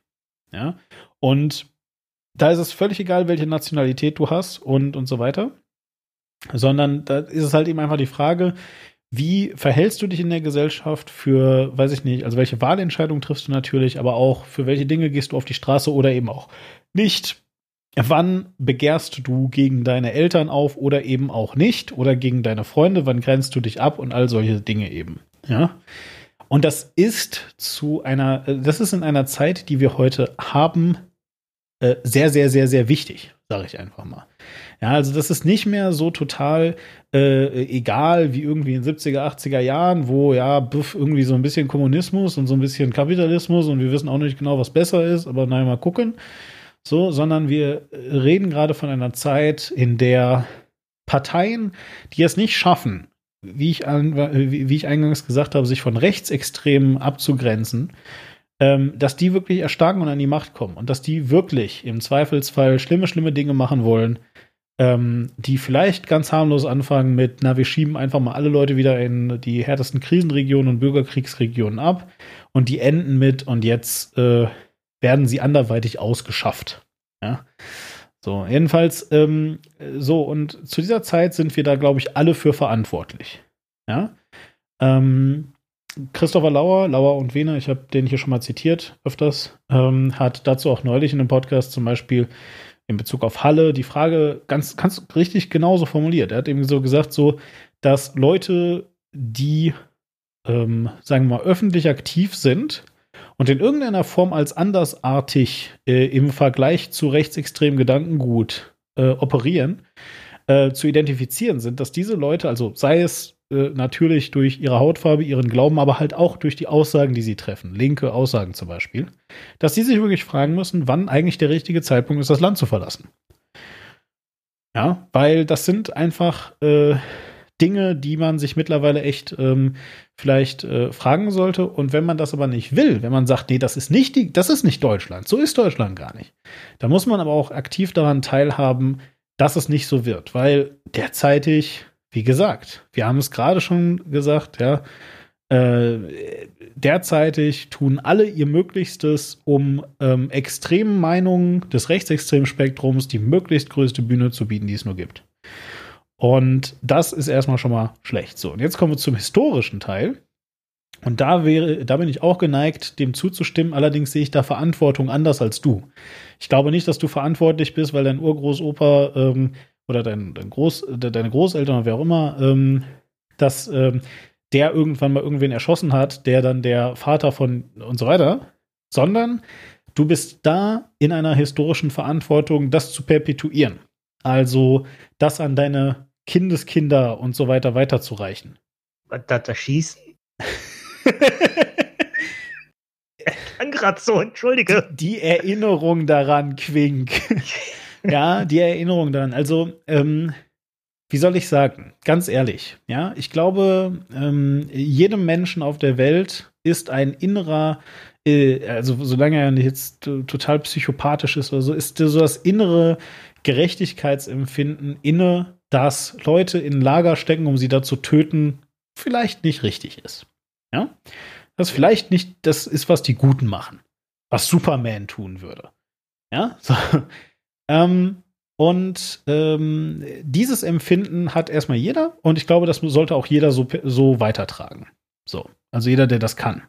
Damit änderst du die heutige Gesellschaft. Aber das Empfinden, abzustammen von jemandem, der vielleicht im Krieg was Schlimmes gemacht hat, das hast nur du. Weil nur du von dieser Person abstammst. Und nur du kennst diese Geschichte. Und nur du weißt, wer welcher, der, welcher der Großeltern bei der Reichsbahn war und wer äh, in der JA oder was auch immer. Oh, Entschuldigung. ich meinte natürlich HJ. ja.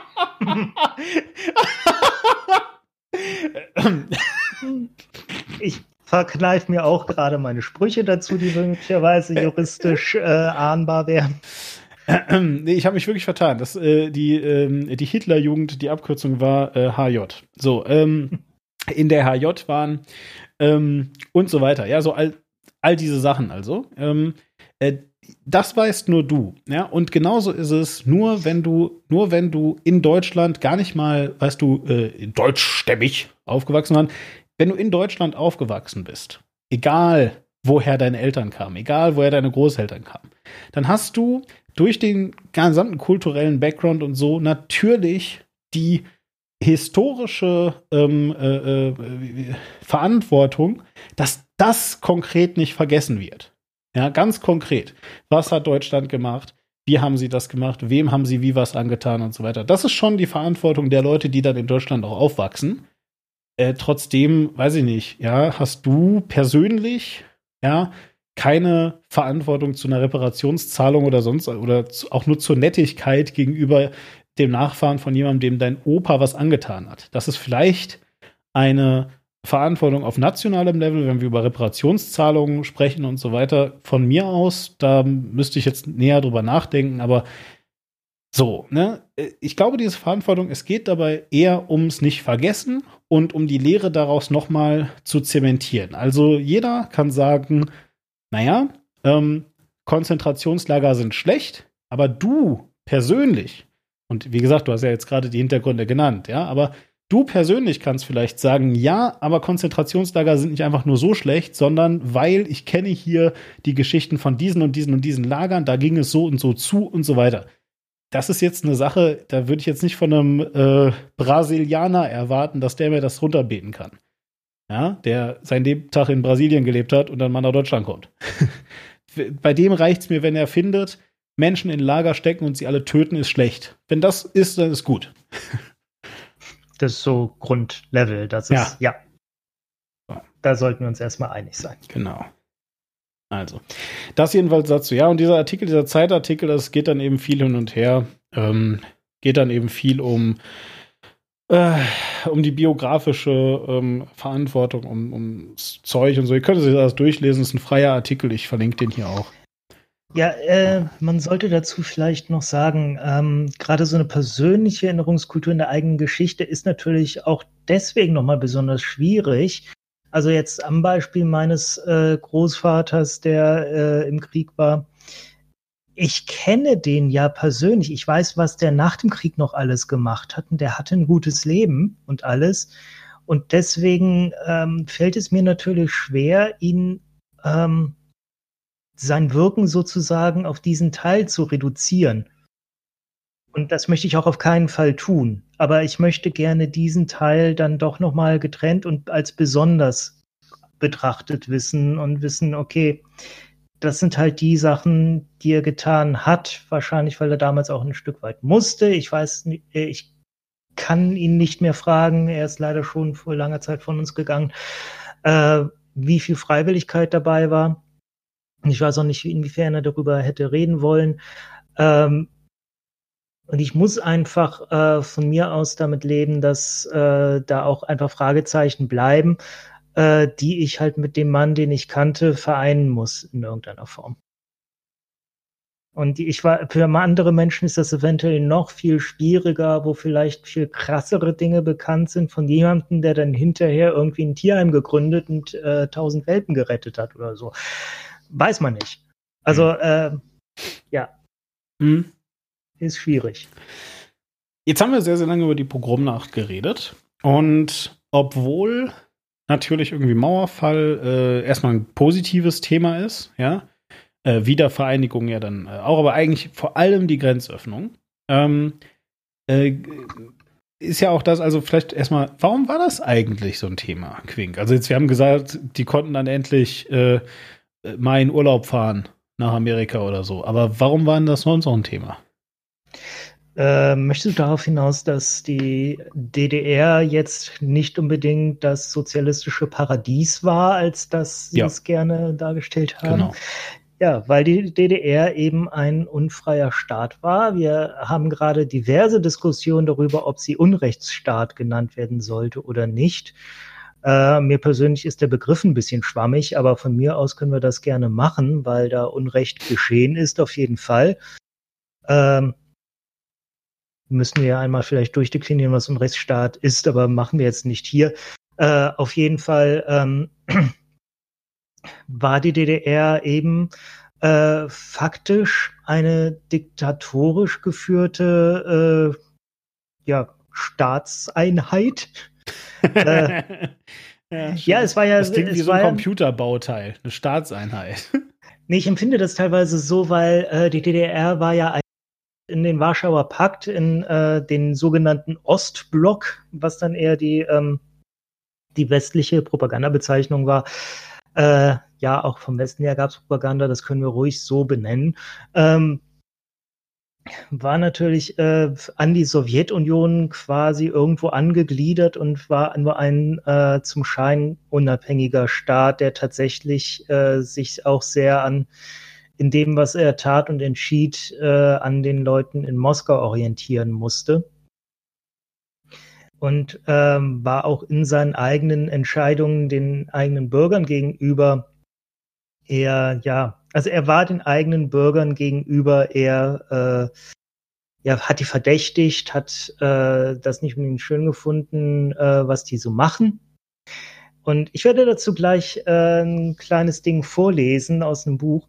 Ähm, ich finde, tatsächlich äh, fasziniert mich die DDR ja ein bisschen. Also, ich möchte erstmal sagen, DDR gab es viele gute Menschen und viele Leute, die heute noch leben, die haben gute Sachen gemacht und die haben tolle Sachen in der DDR vollbracht und äh, tolle Sachen auf die Beine gestellt. There were very fine people on both sides. nee, dem Fall ja wirklich. Ich meine, es hat ja nie ja, etwas ja zu tun. Oder die haben sich halt äh, irgendwie arrangiert und haben es geschafft, ein paar gute Sachen zu machen. Ähm, inwiefern das dann verurteilt werden muss, äh, müsste man dann im Individualfall nochmal anschauen. Aber äh, ja, also äh, tatsächlich gibt es ja gerade, ich weiß nicht, ob du das mitbekommen hast, wir haben ja gerade äh, sogar eine Person, die gerade insbesondere in der Kritik steht. Hast du von Holger Friedrich gehört? Äh, nein. Holger Friedrich hat vor kurzem die vor der Abwicklung stehende Berliner Zeitung gekauft, äh, weil der alte Verlag, ich weiß gerade, ich glaube, ist dieser Mann mit diesem sehr, sehr äh, erstaunlichen Bart? Mit diesem unheimlich beeindruckenden Vollbart. Krass. Genau. Ja, ja. Ich habe immer wieder von ihm und glaube seiner Frau äh, Bilder gesehen. Äh, Richtig, die haben gemeinsam ja. das gekauft. Genau. Und äh, über den kam jetzt raus, dass der zu DDR-Zeiten äh, ein sogenannter IM war, also ein inoffizieller Mitarbeiter hm. der äh, Staatssicherheitsbehörde, der sogenannten Stasi. Das heißt, der hat äh, in seinem Alltag geguckt, was denn seine Mitmenschen und Kontaktpersonen, die er so im Alltag hatte, so machen und hat darüber Berichte geschrieben und die an die Stasi weitergeleitet. Also das war, er war quasi Spion für die Staatsmacht. Und das ist natürlich etwas, äh, worüber man auch sehr stark diskutieren kann. Also es ist bekannt, dass viele Menschen unfreiwillig EM wurden. Die wurden teilweise gezwungen, aber es gab auch durchaus einige, die das freiwillig getan haben. Und bis heute ist da ein starkes Stigma mit verbunden und das äh, für durchaus äh, einen großen Teil der Menschen, die das getan haben, nicht unbedingt zu Unrecht. Es wird unter anderem auch bis heute sehr kontrovers diskutiert, es gab in den äh, Stasi-Unterlagen zu finden ein IM-Notar, wo äh, bis heute gerätselt wird, ob das eventuell Gregor Gysi gewesen sein konnte, der das natürlich vehement ablehnt. Mhm. Der sagt, nein, das war ich auf keinen Fall. Aber es gibt diverse Verdachtsmomente und es passt einfach alles, was da drin steht, sehr gut auf ihn, die Kontakte, die er gehabt hat. Deswegen, man weiß es nicht. Mhm. Also vielleicht ganz kurz, ähm, für die jüngeren Zuhörer, äh, ich werde es jetzt wirklich nicht alles ausbreiten, aber einfach die Stasi äh, ist, ähm, und ihr habt davon gehört, das weiß ich selber, ja, aber ich will einfach nur sagen, äh, die Stasi, um da ein bisschen besseres Bild von zu bekommen, weil das fehlte mir halt lange Zeit auch, ist so ein bisschen äh, the most sophisticated Spionagenetzwerke gegen die eigene Bevölkerung äh, vor der NSA. Also ich glaube, wenn, wenn, es, wenn es die NSA jetzt halt irgendwie nicht, äh, nicht geben würde oder wir davon nichts wüssten, sagen wir es mal so, wäre Stasi oder die Stasi immer noch auf Platz 1. Also die waren wirklich, wirklich krass äh, gut durchinformiert und da war jede noch so kleine Privatmeinung, die du mal bei einem Kaffeeplausch irgendwem erzählt hast, hast du hinterher in, in deiner Akte wiedergefunden, weil dann doch wieder irgendjemand, und du wusstest es halt eben nicht, plötzlich ein Spion für die Stasi war oder das an jemand weitergereicht hat oder oder oder. Und der Unterschied zwischen freiwillig und unfreiwillig sollte damit auch klar sein. Also gab halt eben dann Leute, die ähm, ja das äh, gemacht haben, weil sie ansonsten schlimme Repressionen befürchtet hatten, weil sie Angst hatten. Und es gab natürlich Leute, die haben sich davon einfach eine Belohnung erhofft. Und das ist halt dann der Unterschied im Wesentlichen. Genau. So, ähm, jetzt wollte ich dich aber mal was fragen. Weil wir haben, jetzt, wir haben jetzt also gerade die ganze Zeit über die Pogromnacht und über ähm, äh, Verantwortlichkeit und so weiter geredet. Und darüber, dass also der Mauerfall eine total super gute Sache war. Äh, weil eben die Menschen in einem Unrechtsstaat gelebt haben und sie das endlich nicht mehr mussten. Und jetzt kommt hier die Frage: Erinnerungskultur. Ähm, heißt das dann jetzt also auch, dass man da jetzt sehr, sehr vorsichtig sein muss, was man sagt? Ich gebe dir mal ein Beispiel. Ähm, 2009 würde ich schätzen. Ich weiß es aber nicht mehr genau. Ähm, vielleicht auch 2010 gab es die ACTA-Proteste. Weißt du noch, was das ist? Ja, ACTA war ein äh, Projekt, ich glaube, von der EU, ähm, mit dem das Internet stark reguliert und eingeschränkt werden sollte. Genau. Weißt du noch, weißt du noch, wann das war? Nee, ne? Es wird auf jeden Fall in den Nullerjahren gewesen. Ja, ja, definitiv. Also 2008, 2009 rum. Also äh, es muss nach der Zeit gewesen sein, als das iPhone gab. Das war in Deutschland 2007. Und es muss vor der Zeit gewesen sein, als ich meinen Abschluss gemacht habe. Das war 2012. Also. Ja, nee, aber ich war schon auf YouTube relativ aktiv und das bin ich erst seit 2008, 2009. Ja. Es wird ungefähr diese Zeit also gewesen sein. Ich glaube, es waren doch die frühen Zehner. Ja. Ihr könnt das nachgoogeln, äh, findet das bestimmt. So. Ich war damals äh, natürlich, wie ganz viele andere Menschen auch, auf den ACTA-Demos. Ich war in Dortmund. Oh, also auf dieser riesigen, gigantischen Demo, die da irgendwie die einmal über die gesamte EU geschwappt ist. Und äh, am Ende des Tages, das kann ich jetzt mal vorwegnehmen, ohne es jetzt hier zu lange aufzubauschen, ist ACTA zumindest nicht als ACTA gekommen. Es gibt äh, auch heute immer noch äh, Vorstöße. Ähm, das Leistungsschutzrecht auf EU-Ebene ist zum Beispiel auch so eine Sache, die eigentlich mal so Teil von ACTA war und so. Ähm, was jetzt halt alles so ein bisschen kommt. Also der Artikel, was war das, 23 oder sowas? Äh, 16, Artikel 16, ne? Äh, 17. 17, Entschuldigung, ja. Der, der, dieser eine Artikel, der jetzt neulich durchkam, äh, ist halt eben auch so ein ähm, Stück davon, so ein, so ein Stück Akta und so weiter. Naja, so. Als das bekannt gegeben wurde, es war wirklich groß äh, in den Medien dann, ne, dass Akta jetzt nicht kommt. Akta wurde abgelehnt, abgebrochen, es gibt keine Akta-Verhandlungen mehr. Twitterte ich damals, äh, total euphorisch, weil ich war ja auch da auf der Straße und so weiter ich twitterte damals, ähm, ganz genau weiß ich es nicht mehr. Äh, boah, krass, irgendwie ACTA äh, wurde, äh, äh ja, irgendwie, die ACTA-Diskussion wurde beendet. Endlich weiß ich, wie sich die Menschen in der ehemaligen DDR beim Mauerfall gefühlt haben müssen. So habe ich es geschrieben. So, und aus meiner Perspektive war das völlig gerechtfertigt. Weil ich nämlich das alles nicht im, auf dem Blick hatte, auf dem Schirm hatte. Ich hatte keinen Unrechtsstaat und bla bla bla. Für mich war das so, ja, cool, die Leute hatten endlich auch Bananen. ja, so, toll. So, und ich meine, verglichen mit Bananen total super. Da habe ich dann tatsächlich von exakt einer einzigen Person, habe ich da tatsächlich auf, auf die Fresse bekommen damals, also verbal natürlich. Der sagte also irgendwie, äh, da, wie ich es mir anmaßen kann, so einen Vergleich zu ziehen. Das ist so krass unpassend. Das hat überhaupt nichts mit nichts zu tun. So, ne? Und ähm, ich muss jetzt also heute auch sagen, ja, stimmt, Komma, aber ich glaube äh, tatsächlich, einfach nur sagen, das stimmt nicht, ist der falsche Weg. Also ich habe de deswegen habe ich, ich habe jahrelang danach immer noch geglaubt, dass der eigentlich äh, sich total, dass der überreagiert hat. Und so jetzt in den letzten paar Jahren hat sich in mir langsam, ist in mir langsam so gegärt, auch indem ich mehr durch die, über die DDR erfahren habe und so, ähm, dass das echt ein doofer Spruch war. Ja, und ich glaube, das noch mal ein bisschen besser zu erklären, wäre da sinnvoller, als Leuten zu sagen, du hast ja wohl nicht mehr alle, geh mal nach Hause. So. Ja, also ich kann jeden verstehen, der nicht unbedingt die Zeit aufwenden möchte, etwas zu erklären und äh, auch ja. einfach mal sagen möchte, äh, du äh, Scheiße, aber dann muss man das halt auch entsprechend nett sagen und die Leute dazu animieren, sich weiter selbst weiter Ja, wenigstens das, wenigstens das. Also also wenigstens äh, das Ganze anständig machen und nicht einfach nur sagen, äh, und ich weiß nicht mehr, was da mir getwittert wurde, aber weißt du, wenn du Leuten dann twitterst oder zurückschreibst, das ist die dümmste Aussage, die ich hier gehört habe, hilft das genau keinem. Ja, so.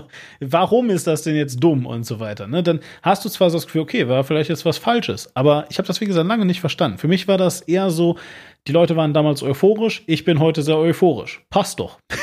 ja, so, ja, äh, wie gesagt, ich, ich kann total, heute kann ich total nachvollziehen, dass das ein dober Tweet war. Aber wie gesagt, damals habe ich kein Ding dafür gehabt. So, und jetzt kommen wir äh, zu dem, warum ich darauf komme und was das alles hier mit allem zu tun hat. Unter anderem mit dem neunten Mauerfall, klar. Aber ähm, ich poste dir jetzt mal ein Bild, Quink. Äh, das werdet ihr alle anderen natürlich auch ähm, als äh, Verlinkung hier euch angucken können. Aber Quink beschreibt es euch jetzt auch gleich. Und ähm, ähm, du kannst dann, dann auch immer sagen, ob du das angebracht findest oder nicht. So. Also es ist auf jeden Fall, äh, ich weiß natürlich nicht, von wem es ist. Es ist, äh, ich glaube, man, man nennt es offiziell ein Meme, obwohl ich unter Meme eigentlich eher diese natürlich gewachsenen Sachen verstehe, wo jemand äh, auf ein Bild geschrieben äh, was eine Meinung quasi geschrieben hat, nämlich geht's noch, junge Union? Geschichtsrelativierung am 9. November. Und daneben dann offensichtlich entweder ein Tweet oder ein Facebook-Post, ich glaube, es ist eher ein Tweet von der Jungen Union Berlin vom 9. November um 13.03 Uhr, wo steht Entwicklungsstufen linker Politik in Berlin. Trenner Smiley, Affe, der sich die Augen zuhält. Hashtag Mauerfall, Hashtag Mietendeckel, Hashtag R2G, für alle, die es nicht wissen, das heißt Rot-Rot-Grün. Hashtag 9 of November. Darunter ein Bild, wo einmal äh, ein Grenzer anscheinend von der Grenzer äh, steht, mit 1961 oben dran. Problem, Fragezeichen steht oben drüber und der sagt Mauer drum. Und äh, 2019 steht daneben noch, äh, wo ein etwas äh, deppig dreinblickender Mensch steht mit Brille, an, offensichtlich ein äh, Bürokrat. Und da siehst du das gleiche Berlin wie auf dem anderen, wo beim anderen ein Zaun davor ist äh, hier unter einer Glaskuppel und äh, der Typ sagt Deckel drauf. Und offensichtlich werden hier die äh, Themen Mietendeckel und Berliner Mauer miteinander verwoben. Genau. Was ich jetzt auch erstmal what the fuck finde.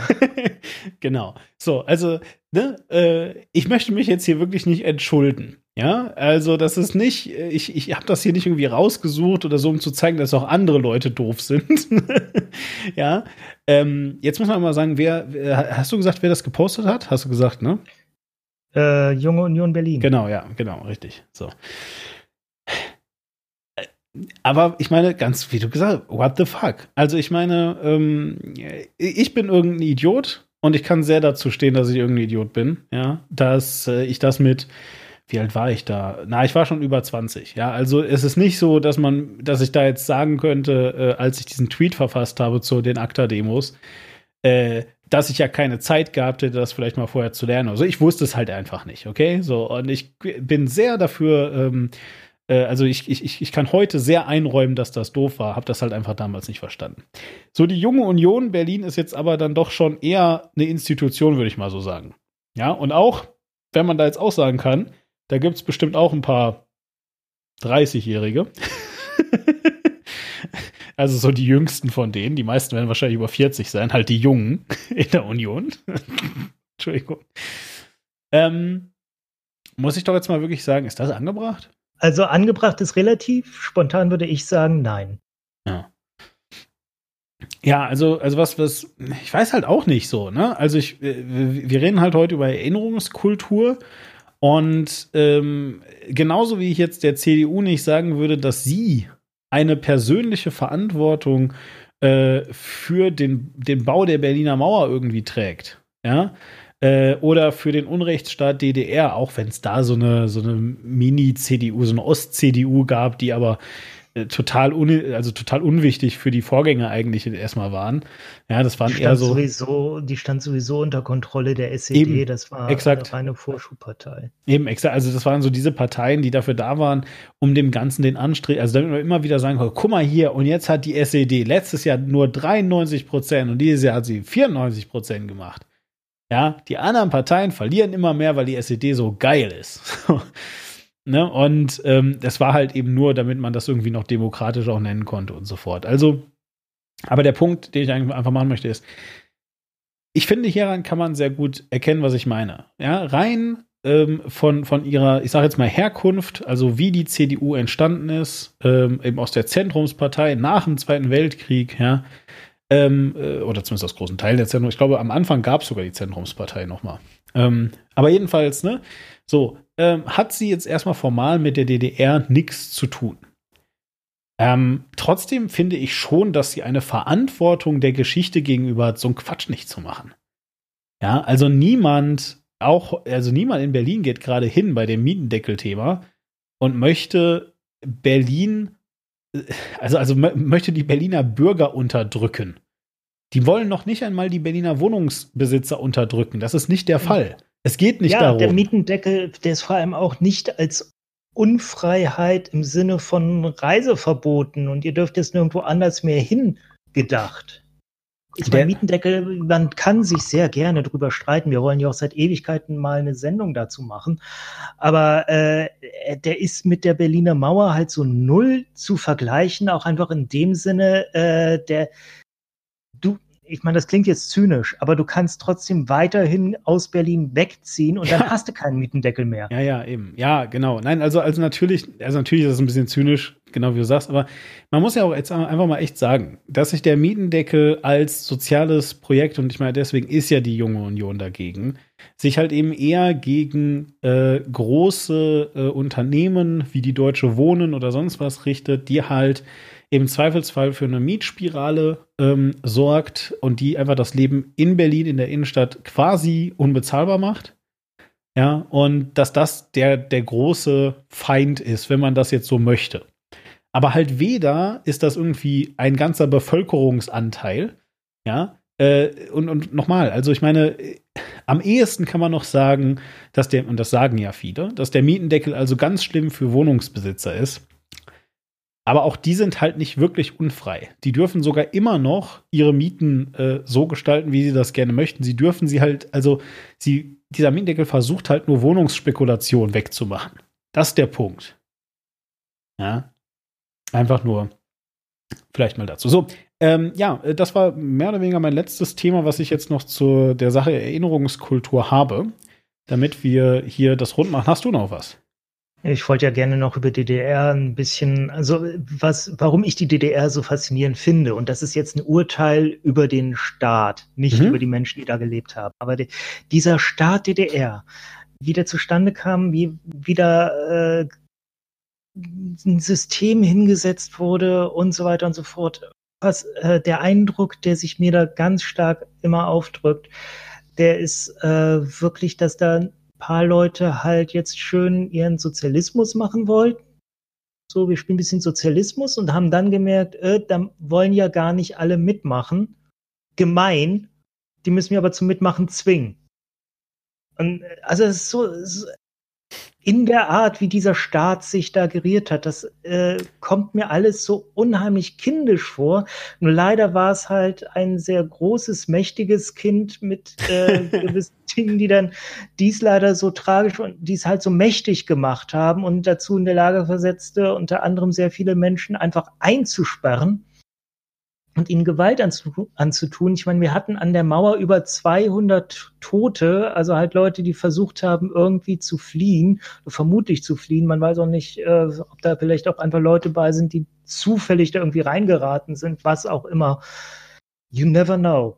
Und ähm, ich möchte dazu als Hintergrund sagen, mein Erleben der DDR, also ich habe sowieso, äh, ich war jahrelang mit äh, einer Frau aus Ostdeutschland zusammen und äh, habe mich mit ihren Eltern sehr gut verstanden, die natürlich beide in der DDR aufgewachsen sind und da lange gelebt haben und äh, bis ins Erwachsenenalter da halt ähm, auch sich mit dem System in irgendeiner Form arrangieren mussten und äh, habe darüber auch nochmal einen sehr direkten Zugang dazu. Aber schon davor hatte ich einen Zugang, äh, der vor allem über das Buch Erwachsenenspiele von Günter Kunert äh, geprägt war. Günter Kunert, ein deutscher Dichter, der ähm, also auch zur Hälfte jüdischer Herkunft, seine Mutter war Jüdin und äh, hat es glücklicherweise geschafft, die, äh, die NS-Zeit in Freiheit zu überleben. Also seine Mutter sollte deportiert werden, ist dann nicht mehr dazu gekommen, weil Berlin vorher äh, in, von den heranrückenden Alliierten halt unter Beschuss genommen wurde und dann hatten die Nazis andere Sorgen. Aber er lebte hinterher dann halt in äh, Ostberlin, also in der DDR und äh, war quasi live dabei, als ähm, wie dieser Staat sich gegründet hat, wie er sich aufgestellt hat und hat das alles mitbekommen. Da ist mir insbesondere eine Szene, also ich habe das Buch gerade noch mal rausgesucht und habe hier eine Szene äh, gerade aufgeschlagen, die ich gerne einmal vorlesen möchte. Gerne. Also, Manchmal schließen sich an die Redaktionssitzungen Versammlungen der Parteigruppe an, in die man mich unsanft hineingezogen hat. Die Genossen freien Mitarbeiter haben Anwesenheitspflicht. Wir sitzen an einer langen Tafel im Speiseraum des Verlages und lassen Ideologisches über uns ergehen. Wieder dasselbe Ritual wie anderswo. Wieder Aufklärung über die verdammenswerten Methoden des Klatzenfeinds. Jede Nachricht in der Westpresse, erfahre ich, ist politisch instrumentalisiert und bezweckt üble Einflussnahme. Ich lasse mich unvorsichtig zu einem Einwand hinreißen. Und was ist mit dem Wetterbericht? Der Parteisekretär, ein Zeichner, mustert mich giftig. Auch der Wetterbericht, das musst du doch einsehen. Oder siehst du das etwa nicht ein? Drohende Tonhöhe. Ich meine, der Wetterbericht, siehst du das etwa nicht ein? Die Konfrontation ist absolut lächerlich. Wir sind zwar relativ erwachsene Leute und reden über den Wetterbericht als ideologische Diversion des Imperialismus. Das heißt, wir reden gar nicht miteinander. Der Parteisekretär will einzig, dass ich ihm zustimme, weil er der Parteisekretär ist, der im Auftrag der Partei auch immer Recht hat. Also was ist? Siehst du das ein? Meine Mutter pflegte bei aussichtslosen Debatten ihrem Kontrahenten zuzurufen, sei du der Chef, fahr du in der Kutsch. Also sehe ich ein, dass auch der Wetterbericht vom CIA oder sonst wem manipuliert ist. Mein Parteisekretär strahlt. Er hat's geschafft, einen ideologisch Schwankenden auf die rechte Bahn zurückzubringen. Und er beschließt die dürftige Kontroverse mit seinem Lieblingswort. Schrumm Ich finde, dass das der perfekte Moment ist, um sich von unseren äh, Zuhörern zu verabschieden. Ich könnte jetzt ja auch noch irgendwie was über die äh, Gründung der DDR und so weiter erzählen, aber ich glaube, das heben wir uns mal für einen anderen Podcast auf, vielleicht sogar mal mit jemandem, der Ahnung dafür hat. Ähm, oder meinst du nicht? Äh, ja, gerne. Also äh, hast du schon jemanden im Kopf oder wollen wir einfach mal sagen, wenn hier jemand zuhört, der besonders Ahnung hat oder Kontakt zu jemandem hat, der besonders Ahnung hat, gerne einen DDR-Überlebenden, äh, Überlebenden klingt so stark, also jemand, der vielleicht äh, in der DDR besondere Erfahrungen gemacht hat. Tatsächlich, ja, tatsächlich kenne ich jemanden, den muss ich mal fragen, der äh, war in der DDR im Knast, weil er nicht äh, zur äh, NVA wollte. Und das äh, war tatsächlich, also so äh, quasi sein, sein Wehrdienst leisten, wenn man so möchte. Und er wollte äh, halt seinen Wehrdienst nicht leisten und ist dafür in den Knast gegangen, während, soweit ich weiß, sein Vater General dort war. Ja, können wir mal gucken, ob ich den äh, überredet bekomme, uns mal ein bisschen was zu erzählen. Aber ähm, vielleicht äh, kennt ihr auch jemanden und dann meldet euch doch ganz gerne. Aber wir sind für heute, für das Thema Erinnerungskultur, erstmal raus. Und damit sage ich auf Wiedersehen. Wir sind natürlich sehr gespannt, was ihr dazu denkt, was ihr vielleicht auch vergessen habt. Ihr findet unter diesem Podcast in den Show Notes äh, eine Nummer, bei der könnt ihr euch melden, könnt uns eine Sprachnachricht hinterlassen. Gerne mit Ergänzungen, gerne mit Kritik. Lasst uns hören, was ihr denkt. Äh, ganz genau so ist es. Also, bis dann. Ciao. Tschüss. Schrumm.